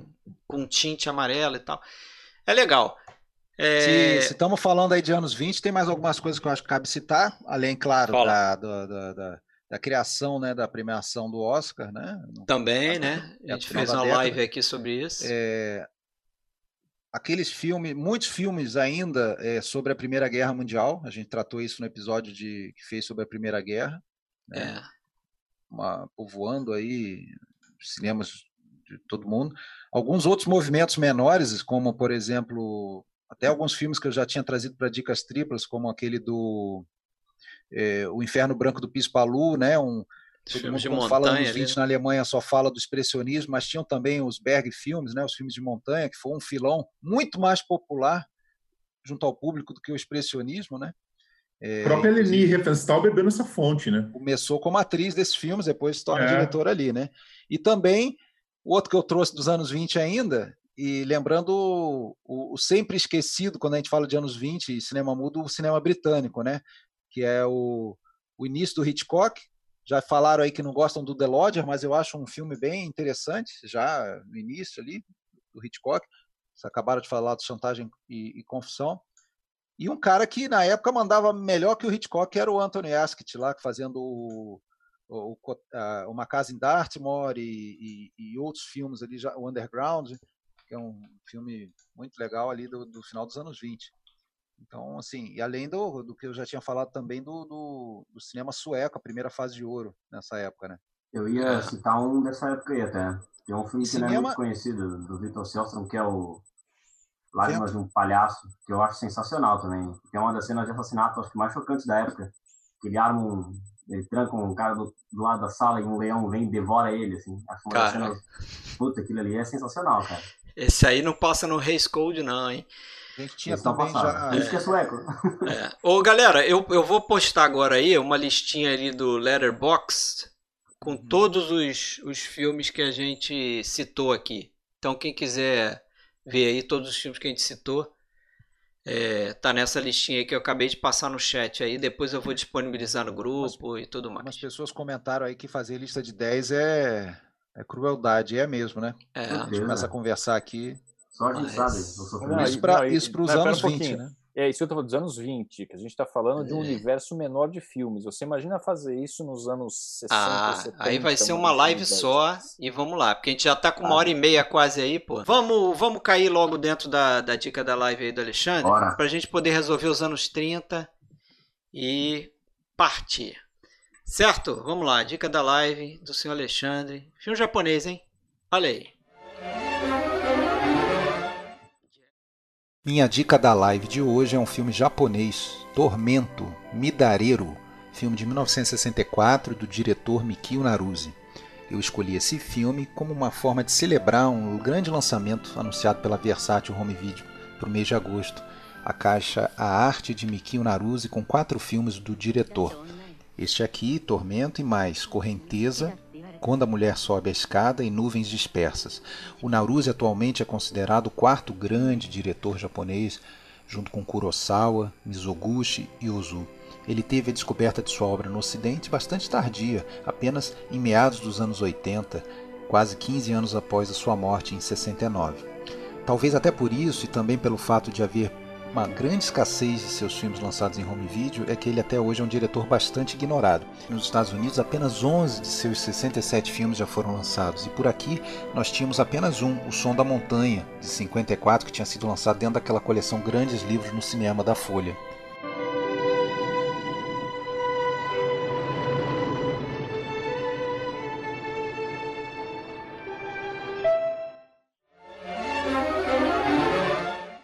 Então, galera, voltando aí direto aqui para o cineminha, vamos começar logo essa brincadeira. Dessa vez, o sorteio privilegiou o senhor Fábio. Fábio aí, vou repetir, hein, que é, acho que a galera não, não, não pegou. Fábio, o autor aí desses grandes filmes que a gente está, desses grandes clipes aí que a gente está vendo aí no centro da tela. Mas tinha que ser eu, né, Fred? É, isso tu já aí. antecipou minha lista antes, cara. Olha lá, exatamente, deu tudo foi certo. De graça, né? Deu tudo certo, deu tudo certo. Olha lá. Foi de graça. Folha de Foi de pagamento graça. do PFC. Será que alguém registrou? Olha lá. Spoiler. Pô, a grande ilusão, a grande jornada, regras do jogo, ao rufar dos tambores e o vento levou King Oh. Kong, M, no tempo das diligências, Morro dos Ventos Uivantes, tempos modernos. Mas manda aí, Fábio. Grande jornada, rufar dos tambores e no tempo das diligências. Por que será que tu deixou os western comigo, né? Pois é, por que será que é, É, tudo vou escolha? começar, vou começar pelo que eh, ninguém escolheu, que eu tenho certeza que ninguém escolheu, Ah, vamos ver se que é é. esse Ao Rufar dos Tambores, do John Boa. Ford. Eu tô que nem o Alexandre pegando nos anos 20 ali um Ford que é muito pouco lembrado. Cara, se deram conta do que, que é esse triênio do John Ford, que começa lá Ah, em é fenomenal. 38, 39, 40. O cara faz cinco dos grandes filmes eh, da carreira dele ali, né? Ainda tem o delator esse- também nesse, tá ali- nessa mistura aí, né? Tem o Delator. E tu tem ali, ó, tu tem a Mocidade, uh, Lincoln, tu tem uh, o Rufar dos Tambores, que pra mim é o filme que tá perdido ali no meio pro, pro, pro grande público, A Longa Viagem, As Linhas da Ira, Como Era Verde Meu Vale, No Tempo das Diligências. E eu coloquei ele na lista, primeiro porque eu sou um apaixonado pelo western? Eu sou um apaixonado pelo western, e esse filme eu tenho um carinho muito grande por ele, eu adoro ver esse filme, já vi esse filme umas quatro ou cinco vezes. Para mim ele é um dos filmes mais bonitos do Ford, é o primeiro filme colorido do Ford, e, e ele inclusive ele foge um pouco da, da, da, daquela contextualização do, do, do clássica do western de 1869 a 1889, ele volta 100 anos antes, então naquela época da, da, do descobrimento mesmo da, das guerras contra os britânicos, 1770 por aí. Eu acho um filme lindo, tá? Para mim é Muito é, bonito filme. não, é, Esteticamente ele é maravilhoso. bonito. Esteticamente, para mim, é um dos melhores filmes do Ford, porque tu imagina, ele não tá acostumado a usar a, a cor ali. Né? É, ele faz aquilo ali. ter- Ele, faz, ele, ele, ele vai ter ali o trabalho também de, de, de- Tem uma cena que é muito legal, que é uma, um pouco de contexto histórico, que ele tem uma, um, um fato famoso na história, da, na história americana, que é a corrida de Adam Helmer, que é um cara que lá em 1778 ele vê o ataque de, de índios e, e simpatizantes britânicos e ele corre 50 quilômetros ao longo da noite para ir avisando os colonos ao longo do caminho, tá, ao longo das colônias que estão ali, que os índios estão chegando e um grupo de mais de 200 índios e ele salva essas pessoas, elas têm tempo de se preparar, de fugir e esse cara ele entra para a história e ele ganha até um, um monumento no, no túmulo dele e esse esse movimento, esse, essa cena, ela é reconstruída no filme com o personagem do, do Fonda. Claro, com outro nome, etc e tal, que para mim é uma das cenas mais bonitas da, da, da, carreira do John Ford, que é ele correndo ao pôr do sol, com os índios correndo atrás dele. Uhum. É, basicamente, é, se eu for falar em aspectos técnicos, poderia colocar outros filmes aí, mas eu coloquei ele aqui, uh, mais ou menos aquilo que o William falou. Se eu fosse escolher os filmes para levar para uma ilha deserta, e aí não em termos de, de, de, importância tá, na história do cinema, mas aquele filme que você ama de coração, que você quer ter junto contigo, para mim seria o Rufar dos Tambores, Legal. perdido nesses cinco ou seis filmes maravilhosos que ele tem nessa época. Né? Aí eu passo para outro filme que eu acho que ninguém vai colocar, mas que para mim também ajudou a fundamentar essa coisa do, do, do, épico americano, dos Estados Unidos criando esses épicos maiores que a vida, que é o filme do Raul Walsh, que é A Grande Jornada, que se você vê ele hoje, é, ele é um filme que ele está completamente além do que é possível fazer naquele tempo e tudo filmado no braço. Você tem carroças que são descidas pelos, pelos despenhadeiros, e você vê que aquilo ali está sendo realmente, os caras estão puxando, os carroças estão segurando, estão descendo, você tem... É quase o apocalipse sinal do, do, É quase o apocalipse sinal do Raul Walsh ali dos anos 30, tá? né? Do Raul Fitzcarraldo da vida, né? É, e você, você vê, é, é, você tem um domínio muito grande, eu vejo muita coisa do que o Walsh coloca ali, nessa coisa, primeiro do, da exploração do tema básico do Western, que é o Destino Manifesto o segundo que você consegue colocar em um só, em um só filme um monte de temas e numa abordagem que eu vejo que o Ford vai beber muito dele. Assim, ó, é, um bebe do outro. Eu vejo que o Walsh bebeu muito do Iron Horse e depois que o Ford vai acabar bebendo alguma coisa dos filmes do Walsh ali, aquela coisa do personagem cômico, aquela coisa dos grandes espaços abertos, da caravana. Você tem o, o aquela cena da tempestade que eu acho maravilhosa, eles atravessando o, aquele monte de carroças no meio de uma tempestade. E essa, eu, eu, vi esse filme pela primeira vez uma resolução muito ruim. Cara. Eu também. Uma, uma, cópia baixada da internet. Depois eu vi uma cópia dele tirada de uns 70 milímetros, que é absolutamente fabulosa, maravilhosa. Eu, eu tenho que rever casa, esse filme. na parede e eu, assim, Fred, eu fiquei, eu fiquei bobo. Eu fiquei bobo, quase comecei a chorar quando li esse filme, porque é, é uma coisa que para mim é aquela coisa do cinema, que o filme que é maior que a vida, o filme que é, é maior do que que você consegue olhar para aquilo e pensar, meu Deus, o pessoal está falando nos comentários sobre a dificuldade de você amar um clássico uh, no meio onde as pessoas não dão muita bola para isso. E você dizer que você quase chora ao ver um filme desses é uma coisa que é difícil de você explicar para quem realmente não entende o que é você parar e ficar olhando para um filme desses. Uh, eu não sei quantos aí já viram a Grande Jornada, mas uh, se puder ver realmente uma, cópia ampla, uma cópia grande, uma cópia de boa qualidade, é um filme que ele antecipa muito dessa grandiosidade do cinema americano de de, de, criar esses épicos que são maiores que a vida. Eu gosto de usar esse termo. E aí eu chego no, no essencial, que acredito que vai ficar em muitas listas ali, né? É, que é o No Tempo das Diligências. E é curioso, porque as pessoas lembram do filme é, por conta dessa cena da, da, da, do ataque dos índios, né? Que é uma cena que vai aparecer lá no texto final do filme. E o filme, isso aí é a imagem que se passa, mas o filme ele é muito mais completo para mim quando a gente observa, e aí não é à toa que o Orson Welles diz que viu tanto, dezenas de vezes esse filme para fazer o Cidadão Kane, porque eu vejo o, o Ford dominando por completo a, a, arte de poder contar uma história até em cenas o mais simples possíveis. Vou citar um exemplo. Tem uma cena do, do quando eles fazem a primeira parada da diligência, que eles descem, eles vão fazer uma confabulação ali para saber se, se eles seguem viagem ou não, o que eles estão pensando, se, se vale a pena o território, um território arriscado e todo mundo entra numa sala. Todo mundo fala dessa coisa do, do, do Ford filmar de baixo, filmar o, o, os tetos, que é uma coisa que influencia o Els, mas para mim naquela cena ali é maravilhosa a maneira como ele vai colocar os atores, que é uma coisa que o Ford fazia muito bem e que as pessoas de forma geral não percebem. Porque aí a gente vai ter o delegado ali, que é o Curly, que vai perguntar primeiro para a dama que está grávida o que, que ela acha, ela está em primeiro plano, ela está ocupando todo o espaço, e os personagens marginalizados eles estão sempre no canto da tela.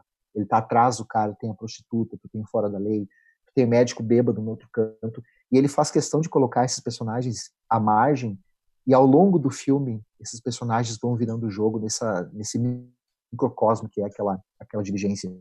Ele é mais um tratado social muito bem filmado, muito bem encenado, do que propriamente um filme que vai falar só sobre mocinho bandido, porque isso aí é só um, um background.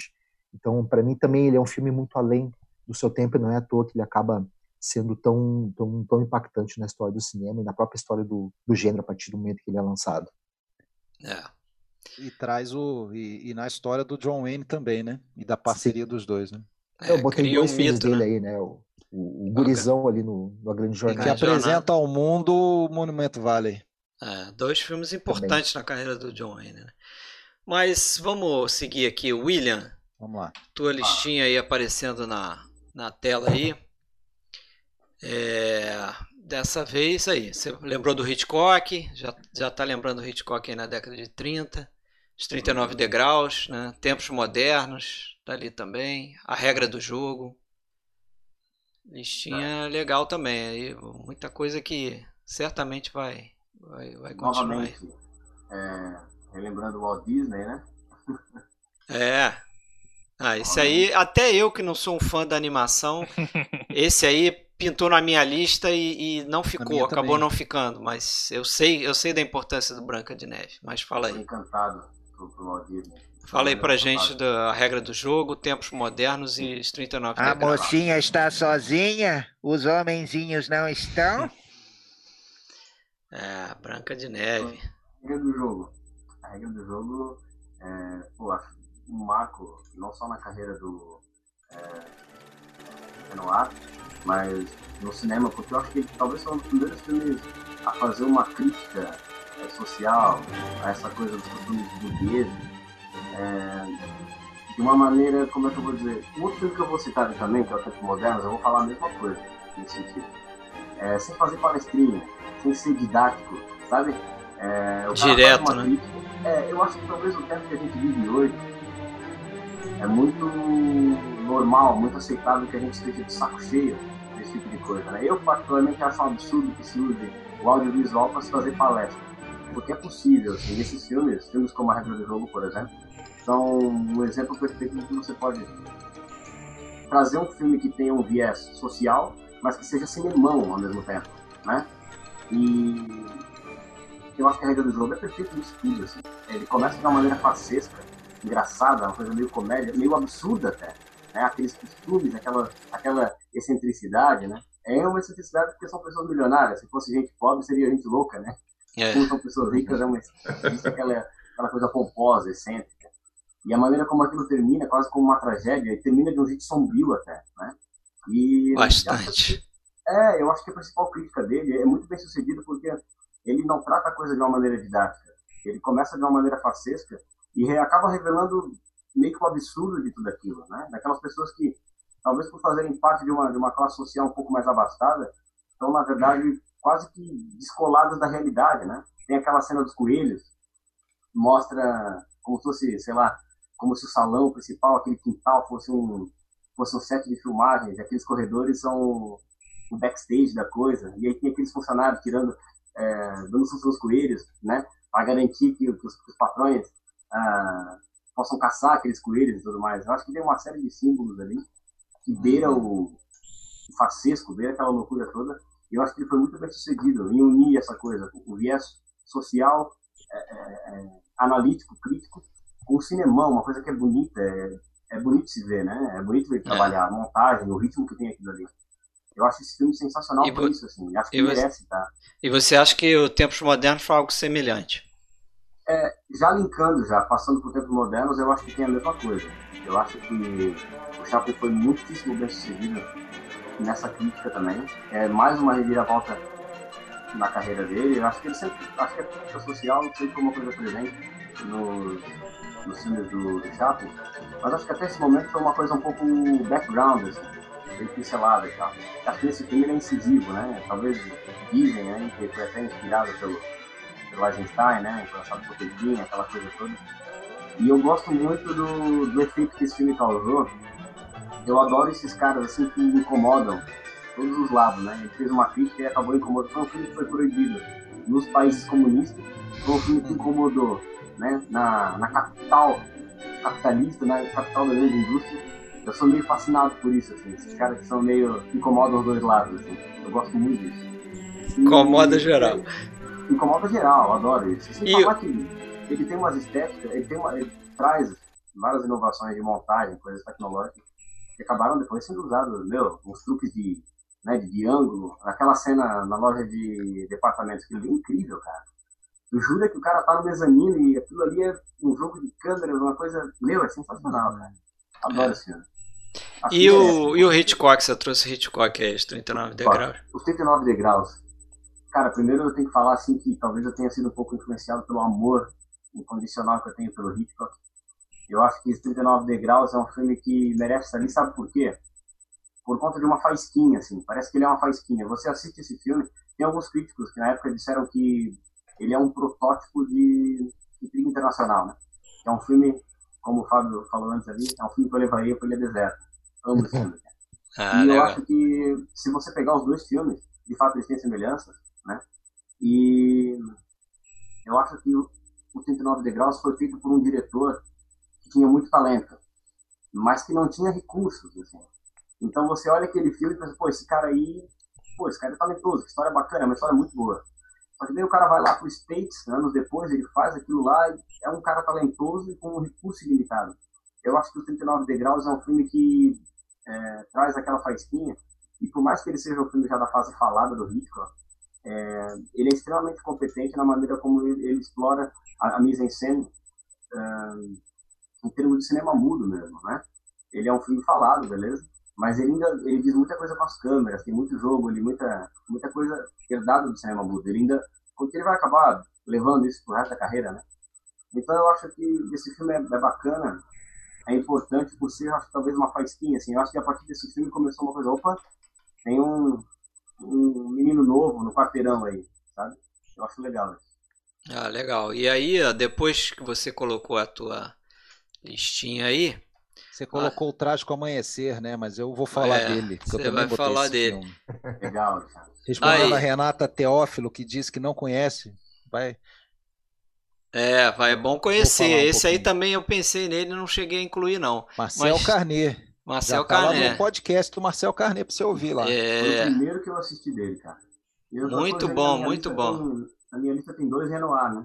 É. Pois é, você lembrou é, dos dois generais. Né? Eu acho que de muita gente também, né? Os dois mais importantes dele. É, tá aí na tela aí, ó, como é que tá a votação aí. 2, 2, 2. tem ali seis filmes com dois e uma galera que já tá ficando mais para trás, né? Nós vamos, descobrir, nós vamos descobrir que 37 a 39 é foda. é. Vamos descobrir. E aí, vamos lá para a listinha do Sérgio. Certo? Na ordem aqui, se eu não fiz confusão. Tomara que não, senão vou dar zebra aqui. É o Sérgio, vamos lá. O Sérgio também trouxe outro Hitchcock, Dama Oculta. É, trouxe a Branca de Neve Sete Anões. Saberia, sabia que você ia trazer esse filme, não sei porquê. Eu te conheço há pouco tempo. Neve, você suspeitou? É, suspeitei. Mesmo conhecendo você há pouco tempo, a coisa de que 15 anos, eu consegui acertar essa daí. O e o Mágico de Oz também eu saberia que você traria, eu também trouxe. Sensacional. E aí? Muito bem, apareceu a minha lista já? Vou ter Apareceu. que pegar minha cola aqui. Não, apareceu. Tá lá. Dama Oculta, Branca de Neve e Mágico de Oz. Bom, é, Dama Oculta eu coloquei já imaginando que talvez eu seja o único a colocar.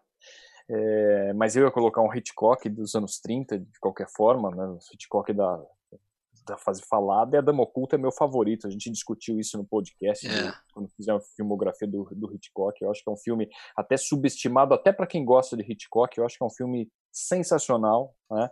A forma dele contar a história, uma história confinada. Sou apaixonado por A Dama Oculta, acabei colocando é, esse como o meu favorito. Gosto bastante dos 39 degraus também. A gente acaba balançando, né? Hitchcock é complicado, você escolhe qual que eu vou escolher. E aquela, a gente acaba tendo essa tendência, né? Deixa eu colocar um só do Hitchcock, não vou fazer é. uma lista colocando vários. Então, então é isso. E isso que o William falou é exatamente é, o Hitchcock é um cara que veio do cinema mudo, ele aprendeu a contar história por meio de imagens e ele não ficou deslumbrado pelo cinema falado. Né? Ele usa muito bem o cinema falado também. Né? Exatamente. Né? Você, ah, eu não vou usar as, as palavras para explicar a história, né?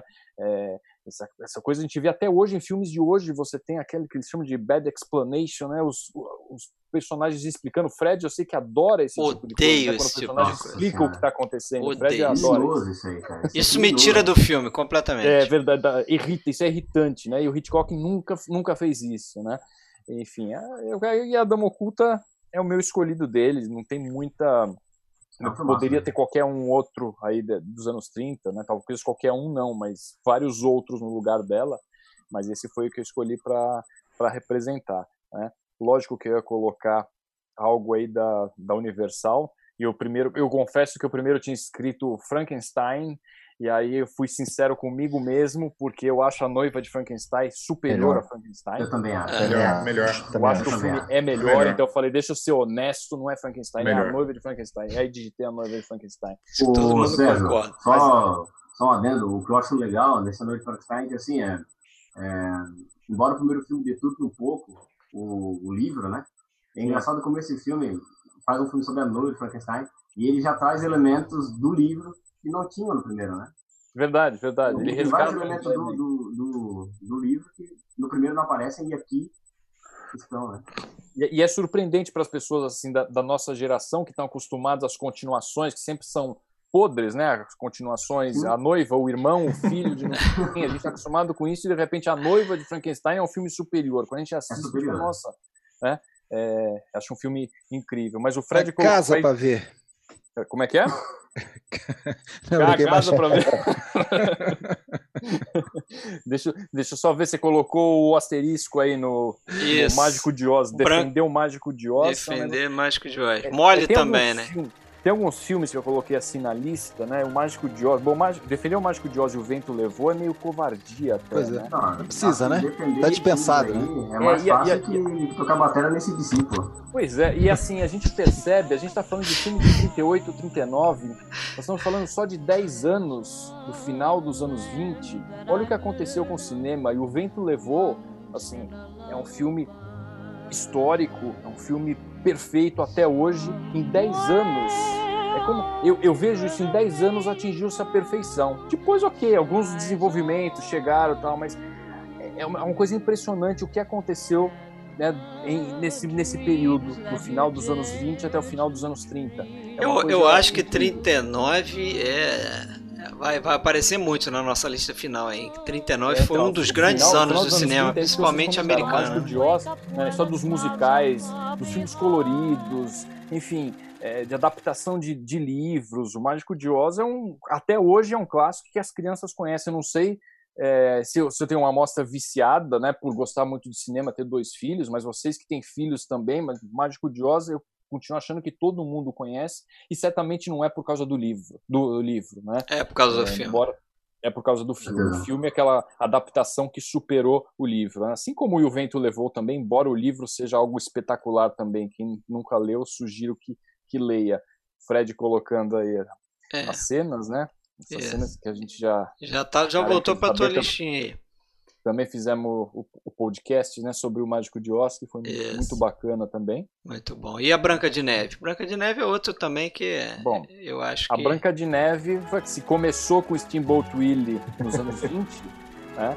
a Branca de Neve que foi o o all-in, para quem joga poker sabe o que é isso, é. né? Então vamos apostar tudo. Agora é de verdade. Eu acredito realmente que a animação tem futuro.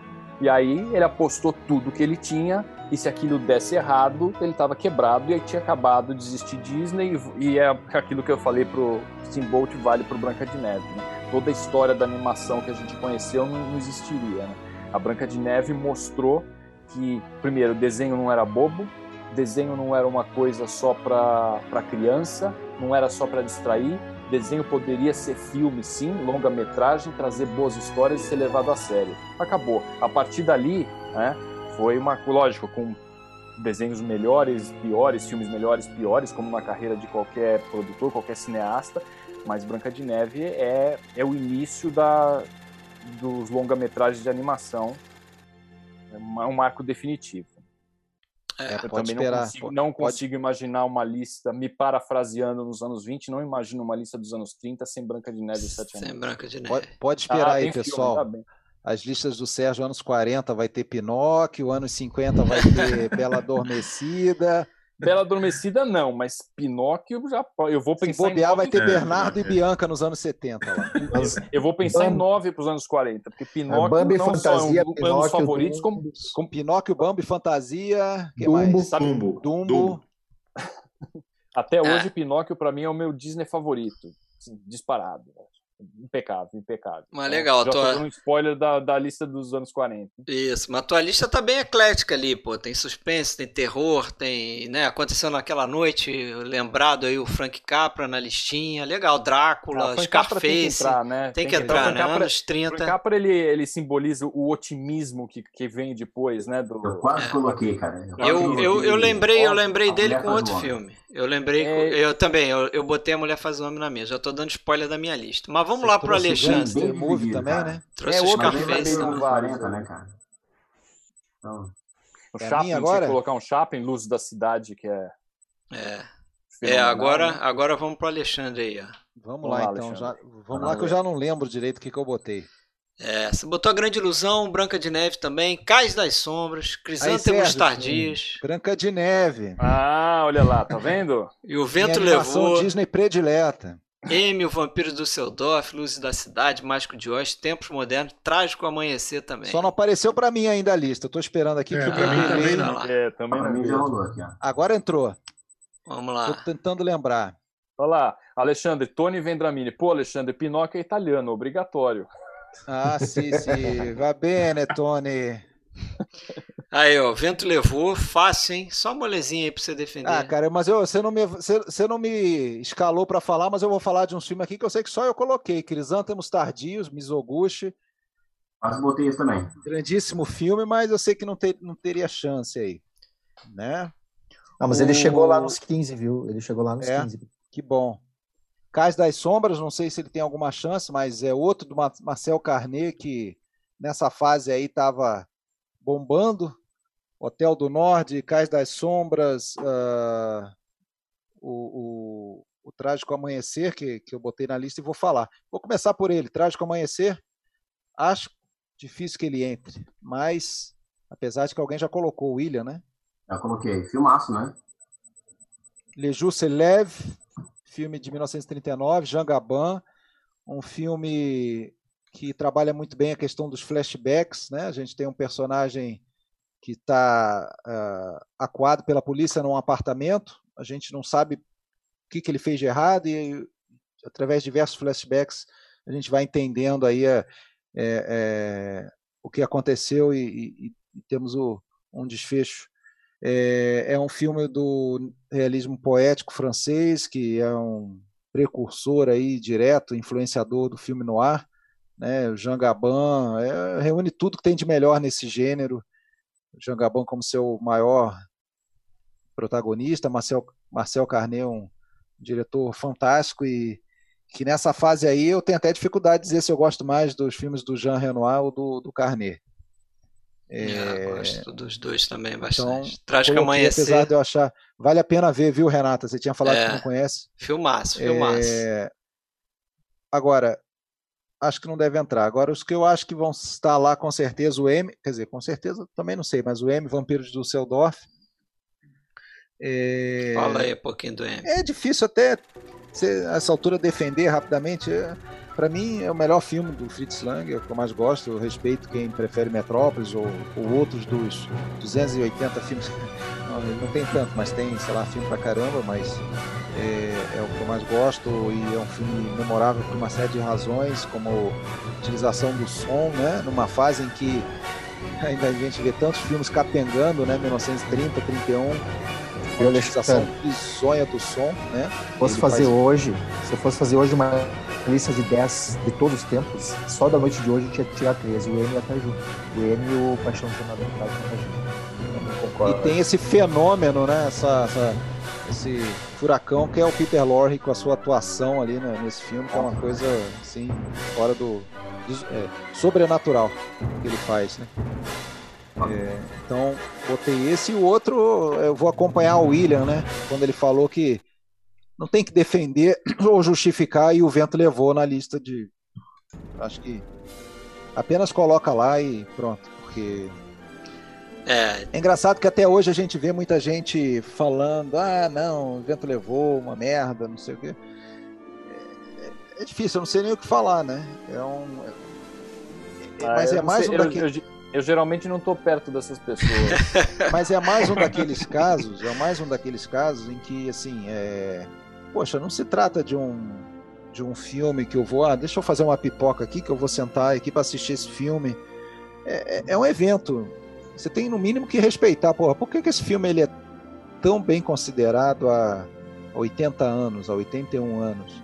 Será que sou só eu que é, é um filme que ele consolida uma série de coisas no cinema até então e abre portas para outras tantas e, e, e, é talvez o primeiro de um do cinema grande assim de cinema espetáculo total né capaz de, de carregar massas para o cinema e enfim é. então é, e, assim e, inclusive em relação a toda a, a produção, né, a publicização do, do, da produção e depois a divulgação do filme, uma coisa que, que mudou assim para sempre, né? Mesmo mesmo que já tivesse um estúdio, um, um, um Star System, né, um, um estúdio System consolidado nos Estados Unidos há, sei lá, 20 anos ou mais, uh, nesse momento a coisa ganha uma uma outra dimensão, né? Uma outra dimensão, né? Então, é. apenas coloca ele lá, não precisa falar muito. Tá lá. Então vamos dar uma olhadinha na, na lista parcial aí que a gente não fez da última vez. Aí, ah, o Vento Levou tá lá. Como você falou, quatro votos pro Vento Levou. E aí a gente tem a Grande Ilusão, Branca de Neve, King Kong, Mágico de Oz, Tempos Modernos. E aí uma galera ali perigando não entrar. Regra do Jogo, Luz da Cidade, o M, Tempo da Diligência, Trágico Amanhecer. E a turma de baixo aí. Meu delay aqui tá triste. É, não é o meu também. Agora, agora, agora apareceu. É. Então. Tá aí a listinha aí. E o, e o, e o resto com um voto, né? Vamos, vamos seguir aqui. Agora é a minha vez. Eu, como tinha falado aí, é, trouxe a Mulher Faz o Homem, porque eu acho que o Frank Capra tem que ser lembrado, né? Lembrado. A importância dele na, na década de 30 e aí trouxe outras coisas também. Ó. Agora eu trouxe, o, agora eu trouxe o, o, os irmãos Marx aí também, Diaba 4, pelo, pelo que o William já falou aí sobre os irmãos Marx, a influência deles no, na comédia. Mas eu marquei para mim mesmo falar sobre mais sobre o King Kong, Luz da Cidade e o Triunfo da Vontade, o polêmico, né?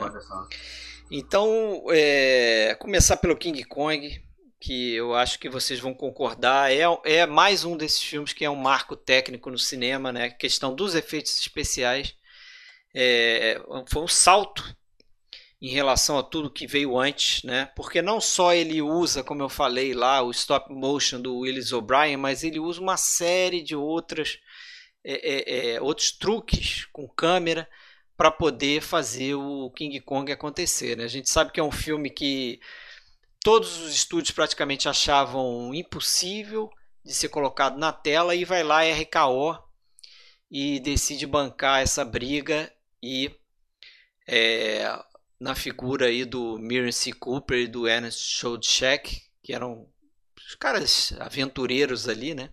Até fizeram documentários é, onde eles iam lá para o meio da África, registrar aquilo tudo, encarar aquela confusão toda.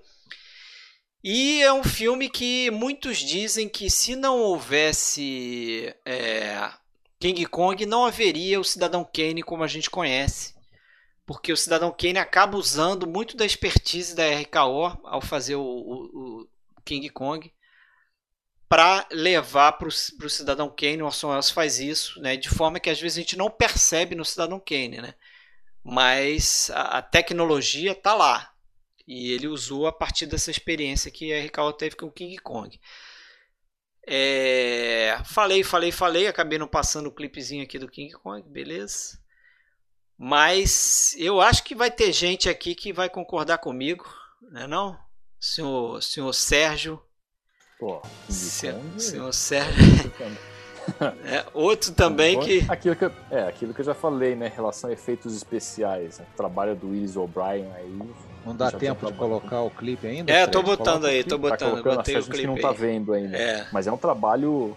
É um trabalho fenomenal, né? Do, É, e tem essas, essas. Stop motion. Não é, e não é só stop motion, né, Fred? A gente falou bastante sobre esses efeitos também Isso. no, podcast. Do, Muito efeito Schuftan também. Também. Uso de perspectiva. Espelhos, perspectiva. Ele usou vários tipos.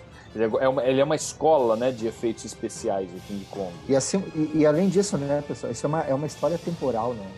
É. A, a, força, o poder dessa história, da, da, da questão da Bela, da a fera. Bela Fera, né? Isso, é a, a Bela Fera ali acontecendo. E o King Kong, ele, ele o, o, personagem, né, ele, ele se tornou uma curiosidade também que foi o primeiro a primeira estrela de cinema que não era um ser humano, né? Porque o pessoal na época passou a conhecer o King Kong, o filme do macaco lá, um filme que realmente chocou né, as plateias. Mas passando para o próximo aí, é, eu não trouxe o. Agora eu não lembro se eu trouxe algum filme do Charles Chaplin na década de 20, né? Não, trouxe. Mas é claro que o Charles Chaplin teria que entrar é, em algum momento aí, né? Quando o assunto é década de 20 ou década de 30, né? Afinal de contas, é uma década ali que ele, que ele dominou também, né? Então eu trouxe o, o Luz da Cidade, já estamos vendo ele aí é, que para mim é um filme onde ele atinge ali a maturidade dele como cineasta e, e, fazendo essa mistura que ele sabia muito bem fazer, né, entre drama e comédia, né, essa linha é, que eu não acho simples de ser cruzada e ele faz isso com perfeição nesse filme a meu ver, numa época em que ele estava ali contestando demais o cinema sonoro, né? Vamos lembrar, esse filme é de 1931, foi lançado em 1931, apesar de que ele demorou dois anos para fazer. É, mas ele estava ali numa briga, entre aspas, com o cinema sonoro, né? E ele achava que, que o cinema não precisava né, de diálogo, e o vagabundo, principalmente, o personagem dele, não precisava de diálogo. Então ele faz um filme aí que ele propositalmente ele, ele se esforça para transmitir as ideias com pouquíssimos diálogos e eu acho que ele faz isso muito bem. Então é um filme que eu trouxe ele mais. Até, ele até satiriza, né, a questão do cinema falado é, no início, né? No Naquela início. cena na estátua, né? Na cena da estátua e, e, e também Sim, tá a cena, acho que na é, isso ele tem, ele tem na, na cena do Acho que na festa que ele, ele brinca com, com a voz, né? Bota uma, um instrumento lá para imitar a voz do cara. Uhum. E o último que eu trouxe aqui para trazer o destaque da minha lista, que talvez seja polêmico, tão Esse polêmico. Eu gostei, eu gostei, Fred. o Triunfo da Vontade, né? Da senhora Leni Riefenstahl, como a gente já falou antes aí, que é um filme reconhecidamente é, é, importante na década por conta de, de mostrar como o cinema pode ser usado como arma né, é, política, como propaganda. L'arma e... più forte era o slogan do Mussolini também. Pois é, e cinema aí. é a arma mais forte. A gente tem, exatamente, você tem o regime nazista que reconhece isso. Acho que os americanos também sabiam disso antes, mas os próprios americanos depois vão usar muito como propaganda o Sim, cinema. Isso já é, ó. Né? E a forma como ela monta o, o, filme, a forma como ela usa a música, principalmente, né? É, no documentário que ela faz, por mais que o conteúdo seja deplorável e tenha dado no que deu depois, né? Que o mundo vai conhecer o que, que é o, o, o terceiro Reich ali, mas o trabalho dela não pode ser, não pode ser esquecido. E eu sei que não vai entrar na lista final, mas é, é um daqueles filmes que acho que compõe bem a lista aí que a gente está tentando. Quase coloquei, Fred. Trazer. Quase E, até o. Opa, até o Tony Vendramini comentou, e eu concordo, e tem ainda dela o Olímpia, né? Dessa Olímpia também. As duas década. partes. É que o Triunfo uhum. da Vontade veio antes, né? E aí Sim. eu trouxe mais como, não, não, eu sei, emblemático só... aí. Mas tem a Olímpia também, que é a mesma ideia, né? E ela usa Sim. o esporte para fazer isso. Que lançou né, a base para documentários esportivos aí, transmissões esportivas. Né? Isso, né? outros, outros vivemos influentes também, né? Uhum. Mas então, depois da, da, minha, da minha listinha aí, é, a gente ficou desse jeito aqui, ó. O vento levou, continua aí com unanimidade. Será que vai, vai chegar na unanimidade? Vamos ver. É, King Kong já está garantido também, Mágico de Oz, Grande Ilusão, Regra do Jogo. Essa lista parece que foi mais fácil de fazer, né? Mas ainda tem uma disputa ali, vários filmes com três votos. É, alguém vai acabar dançando nessa história aí. Eu quero ver anos 40 em diante, aí vai pegar o pau. É, aí ah, anos 40. Aí vai ter que botar uma letra pequenininha, né? Pra caber tudo ali na. é, muita coisa, né? Mas vamos, vamos para a última lista aí então. Que é a tá, lista do. Rafael. Tá em tela vamos aí lá. sua lista aí, Rafael. Demorou, mas chegou. A grande ilusão. a regra do jogo. Diaba 4. Rafael não deu unanimidade pro vento levou, hein? Atenção, hein? Vou caguetar é logo, hein? Na é... verdade, bateu na trave. Eu quase coloquei o vento levou, porque eu adoro o vento levou. Mas, mas aí eu mas você lembrou... preferência. Você é. lembrou de outros grandes cineastas aqui que ninguém lembrou, é. Ernest Lubitsch, né? Ladrão de Alcova. É. Olha só. Lembrou rapaz, de filme Limite. brasileiro, Limite. Muito bem, Limite. muito boa Parabéns. lista. Muito. O Atalante quase entrou na minha lista. O Atalante, é. Né? Tabu. Jean Vigor, Tabu também. Mas fala um pouquinho aí, Rafael. A Grande Ilusão, Diaba 4 e Limite. Limite. O que, que você mandou? Bom, a... É, só falando da lista aqui, é, eu disse, né, eu gosto muito de O Vento Levou, e eu acho que nos anos 30 a gente tem alguns grandes espetáculos do cinema americano, né? A gente tem uma, uma presença muito forte do cinema americano nos anos 30, né? Por causa da questão do Star System e Sim. tal. Uh, mas eu tentei também dar preferência para alguns filmes que eu amo, é, e menores no sentido de produção, né, como Ladrão de Alcova e como Diabo 4, né, e deixei, acabei deixando E o Vento Levou de fora, ou algum filme do Capra de fora, que também é, seria fantástico estar tá aqui, porque eu gosto muito do Frank Capra. Mas vamos começar aqui por A Grande Ilusão, uh, e aqui não tive como também não colocar os dois do Renoir, né, porque é um dos meus cineastas favoritos, e A Grande Ilusão é um dos melhores dele. A Grande Ilusão é o, o, o grande, talvez, né, ali filme anti-guerra daquele momento, né? Já uh, tendo essa ousadia de colocar em cena, em tela, um, uma amizade entre um alemão, entre dois oficiais, né? Um alemão e um francês, né? Sendo que um deles é o Eric von Stroheim, que eu já falei aqui do Ouro e Maldição, o grande diretor, e aqui ele trabalhando como ator, é, fazendo o papel do alemão. E tem o Jean Gabin aí também, que não é nenhum desses dois oficiais, né? Mas que ele está confinado nessa, nessa prisão uh, alemã onde estão os franceses ali. E o filme praticamente todo a gente acompanha a rotina desses homens nessa prisão. E esse filme, né, ele acabou inspirando muitos outros filmes de prisão também. O próprio Roger Ebert fala isso numa crítica dele que eu gosto bastante. Ele fala que uh, o filme a, a The Great Escape, né, que foi feito nos anos é. 60, ele teve muita inspiração no Grande Ilusão. E é um filmaço também, né? Uhum. Do, acho que é do John Sturges, né? Que dirigiu é. o The Great Escape com o Steve McQueen. Steve McQueen. É, foi um filme muito importante, mas é claro que bebeu muito na fonte de A Grande Ilusão. E A Grande Ilusão tem também aquela parte final que é quase que um... É, quase que um, sei lá, um epílogo ali no final, né? Uh, em que a gente vai ver a, a saída daqueles homens de, do confinamento e o encontro, eles vão parar na casa daquela mulher, né, que é interpretada pela Dita Parlo, que é uma figura que ficou um pouco mítica na história do cinema também, e ela é a heroína também, a, a, a mocinha do filme O Atalante, do Jean Vigo, que eu coloquei na minha é. lista também, né. Muito bem lembrado. Uh, mas o que me marca muito nesse filme é a noção de camaradagem entre esses caras, né, é um filme corajoso por ele trazer essa, esse sentido de camaradagem, da amizade, além da farda, além do, do, do além do, da questão territorial.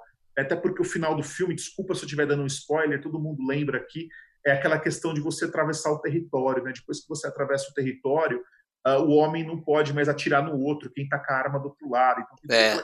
essa questão do respeito. Mas a gente sabe que o território ali o Renoir está deixando muito claro que aquilo é apenas uma linha fictícia, né? Aqueles homens não se mudaram de um lado para o outro, né? Eles são os mesmos homens. Então, e até pela relação é... com a mulher também, né, Rafa? Até pela relação Exato. com a mulher que é alemã também. Perfeito, né? Exatamente, Fábio. Bem lembrado. A mulher alemã também, né? Nasce aquela relação de afeto entre eles.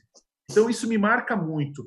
É, vale lembrar, a título de curiosidade apenas, que esse foi o primeiro filme até pelo menos nas pesquisas que eu fiz, foi o primeiro filme não falado em inglês que foi indicado ao Oscar de melhor filme, o que era uma raridade nos anos 30, porque os filmes é, é, não americanos, digamos assim, eles tinham muita pouca penetração nos Estados Unidos. E esse filme conseguiu, e justamente por essa mensagem anti-guerra, essa coragem de, em um momento em que a Alemanha estava numa escalada autoritária com Hitler, você trazer um filme como esse. E claro, vamos lembrar aqui, tem aquela famosa história também que quando os alemães ocuparam a França, eles foram logo tentando encontrar esse filme para tentar destruir todas as cópias que fossem possíveis, uhum. mas felizmente, né, sempre sobra uma cópia aí. Inclusive, acho que o Henri Langlois, na Cinemateca Francesa, foi um dos caras que esconderam, conseguiram esconder uma cópia de A Grande Ilusão. Para nossa felicidade, né? A gente conta um pouco dessa história aí quando a gente fez o o Jean, o Jean Noir, né?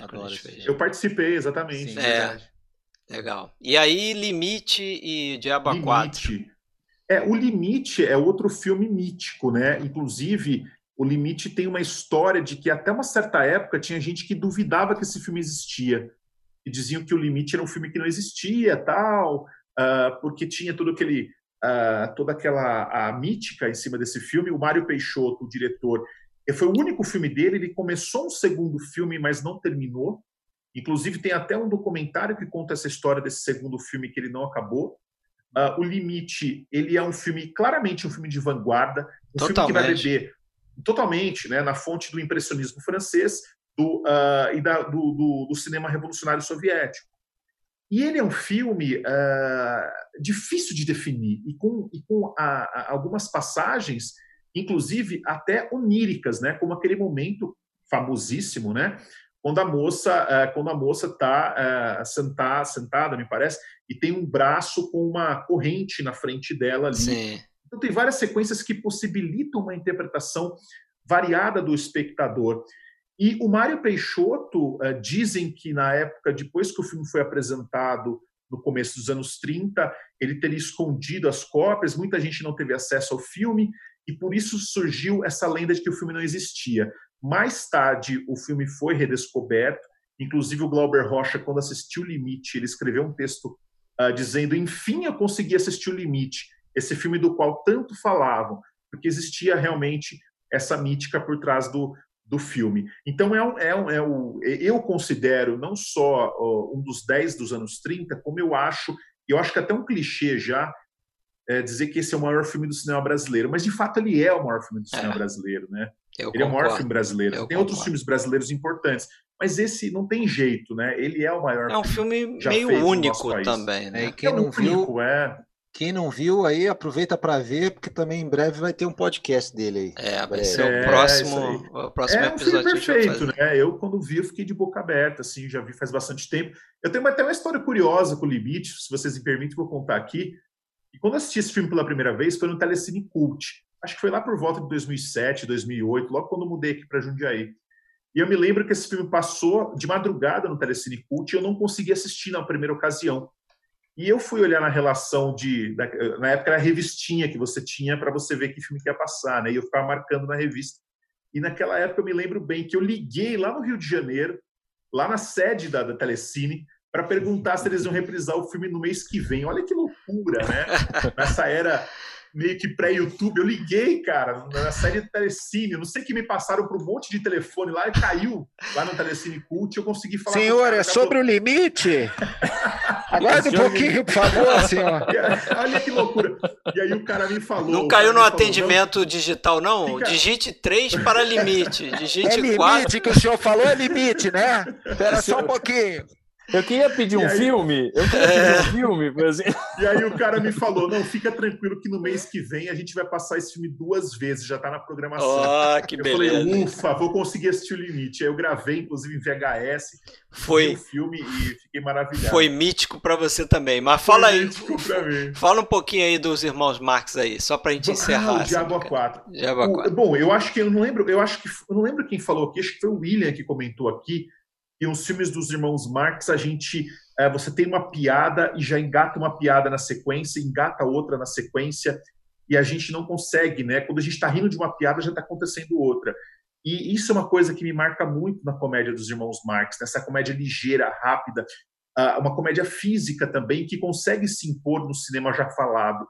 É. Uh, mas o que eu gosto mais nos irmãos Marx é o clima anárquico que eles criam, né? Esse clima de que nós damos as costas, nós damos de ombros. A tudo que é estabelecido. Tudo que é estabelecido, qualquer ordem, qualquer regra, qualquer situação, nada é, será do jeito que a gente conhece e tudo vai cair por terra. Até a então, ordem isso... de uma conversação normal. Né? Exatamente. E tudo isso funciona. E uma coisa que me, me marca muito é a relação dos três, né, os três irmãos, né, porque cada um tem o seu próprio estilo, né?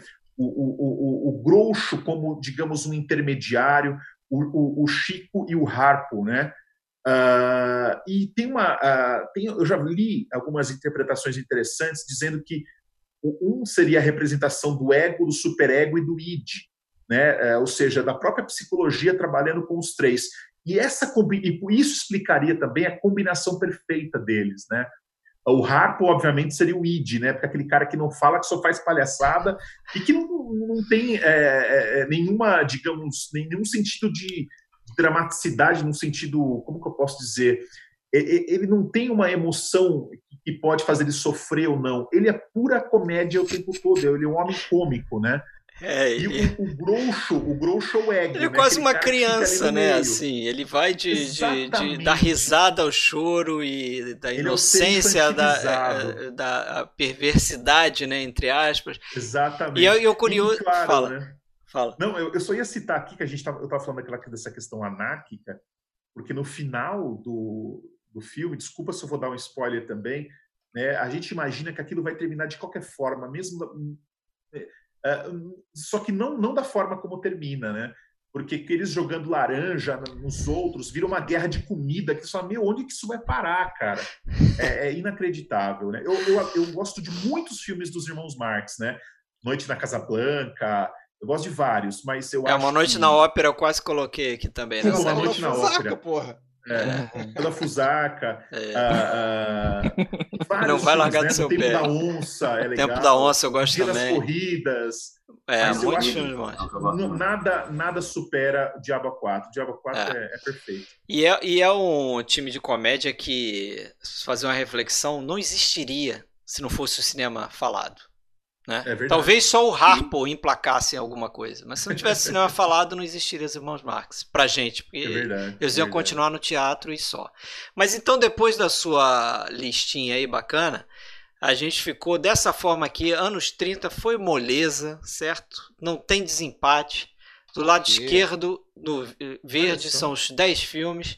E do lado direito, é, não vai ter repescagem. Não vai ter não tem repescagem. votação? Não tem votação. Ah, Encurtamos ah, a live, olha aí. Boa votação. A live que ia virar é um vento levou. É marmelada. Olha aí. Era chegar aos anos 50. Mesmo assim, mas, mas é engraçado isso, porque é uma lista que não teve unanimidade. Então, anos Quantos 20 filmes teve... deu no total aí?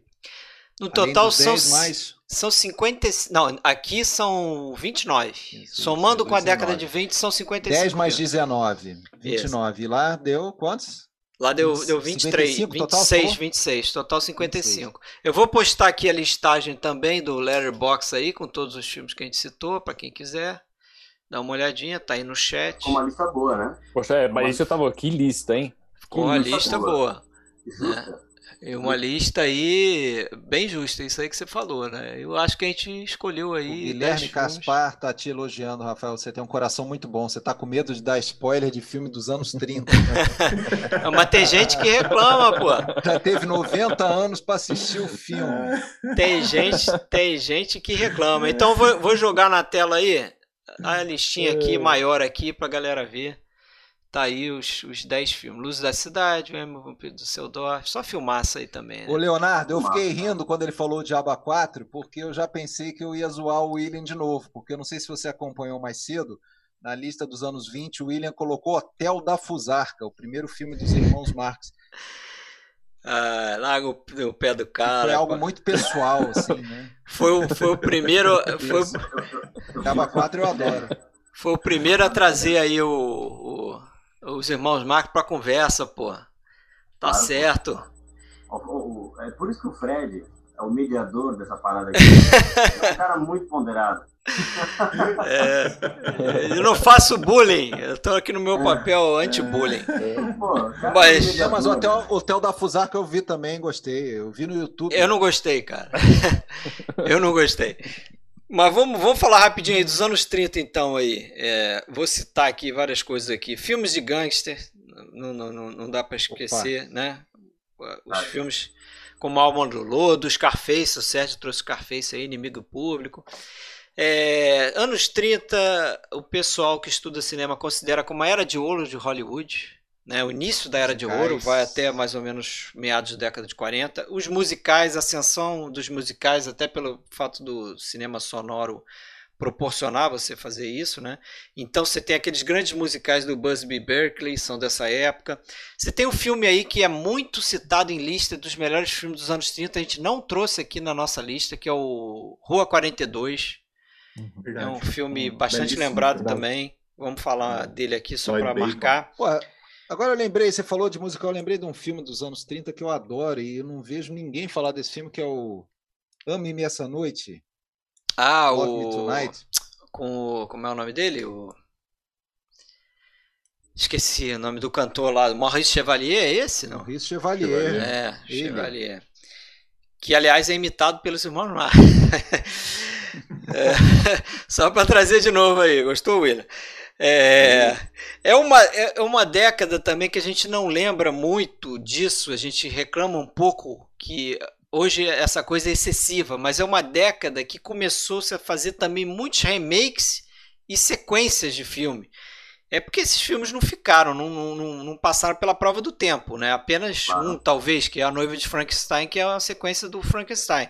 Mas você tem aí filmes do. sequências do, do King Kong, a gente comentou, Sérgio, quando a gente fez o podcast do King Kong, lembra? Tinha o filho lembro, do lembro, Kong, tinha umas porcaria dessa. Tinha, tinha. Você tem remakes como Alice no País das Maravilhas, você tem o Cleópatra, que é um remake de um filme mudo, né? Justamente porque você tem o som, o pessoal começou a fazer remake para botar som nos filmes. É, você tem o Drácula espanhol, que é um remake também por conta do, do você ter necessidade de lançar o filme na, no mercado. É, nem, nem né? chega a ser um remake, né? O Dark é, foi filmado junto. junto mas né? do, do, uma outra versão no mesmo é, filme. Dos filmes da Universal, vários tiveram os filhotes, né? Você pega o lobisomem, depois você tem um monte de, um monte. Que ia, Mo... no, ia no embalo, aproveitando o cenário, figurino, e vamos, vamos ganhar uns trocos, né? É, você tem os monstros da Universal, como você já falou aí.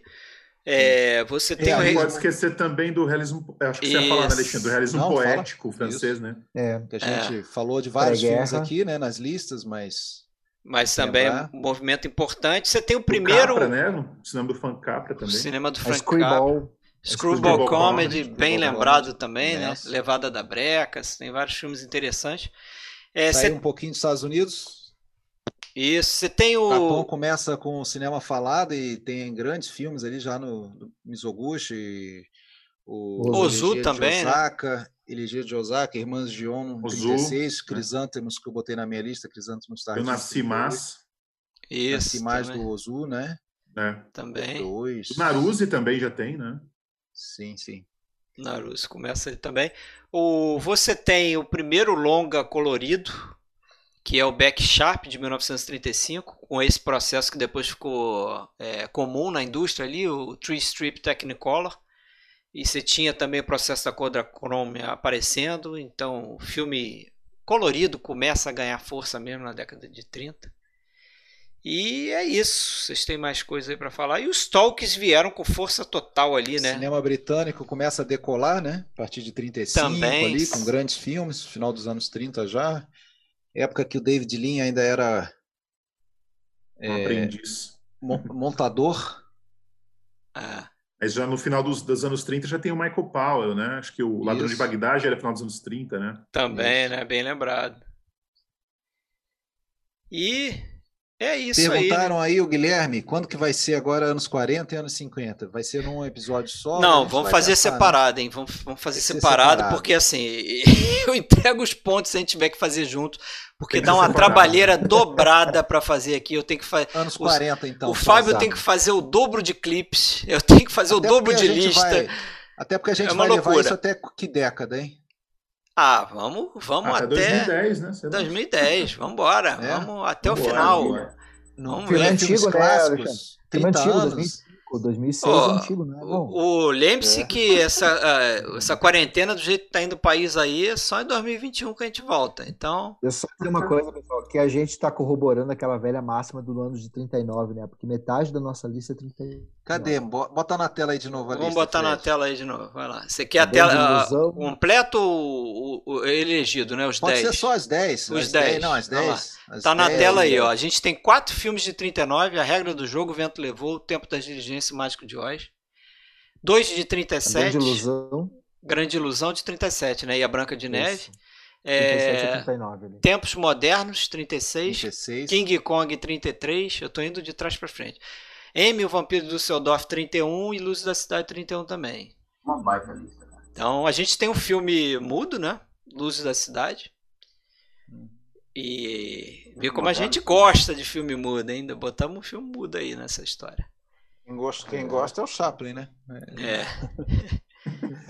e, e a gente por muito tabela, bem. né? Mas. Muito bem, muito bem. É isso aí. Faltou alguma coisa? Acho que não. Não. Valeu. Esse foi difícil em duas horas e meia. Duas horas mas. É. Quantos amanhã é sábado? Nós temos 36 pessoas. 36 sobreviventes. Saiu de 50 para 36. A galera foi. Parabéns. Pô, Parabéns. E, e, agradecer o pessoal que ficou ouvindo aqui, porque a gente está conversando aqui, mas você ficar é. olhando para a tela, escutando, né? Pois é. A... Agradecimento a todo mundo que está aí, ou que chegou depois, mas que está aqui até esse horário, né? Isso. Então vai nosso obrigado aí. Tem os guerreiros aí. Não se esqueçam de, de se inscrever aí, quem não se inscreveu ainda no, no, no YouTube aí, né? No nosso canal, a gente está chegando a 2.900 inscritos. Estamos chegando não, né? Falta aí uns 90 para chegar. Para quem chegou na live sem, sem saber que existe um podcast Filmes Clássicos, escute o podcast. Isso. 131 episódios no ar. Nós somos um podcast que está fazendo lives. Então, mas acho que a galera que está aí sobreviveu, conhece. Entra isso. aí filmesclassicos.com.br. Bom, rapaziada, é isso. Quem morreu, morreu. É. Estamos todos acordados ainda. Amanhã é sábado. quer saber se sexta que vem tem os anos 40? Temos 40, sexta que vem. Vamos lá. Tá, Sei, sexta lá. que vem? Vai ser todas as sextas agora? Então tá bom. Acho melhor, né? Tá Porque aí, amanhã. sábado. Sair galera... ninguém vai. Né? Sair ninguém vai. né? A internet não comprometeu muito. Acho que tá uma bom. semana. Acho que beleza. Vamos discutir. Bom final de semana a todos. Então valeu, galera. Valeu, gente. Obrigado. Até a próxima. Obrigado. Aí. Foi Valeu, pessoal. Obrigado. Foi ótimo. Um abraço. Obrigadão. Um abraço.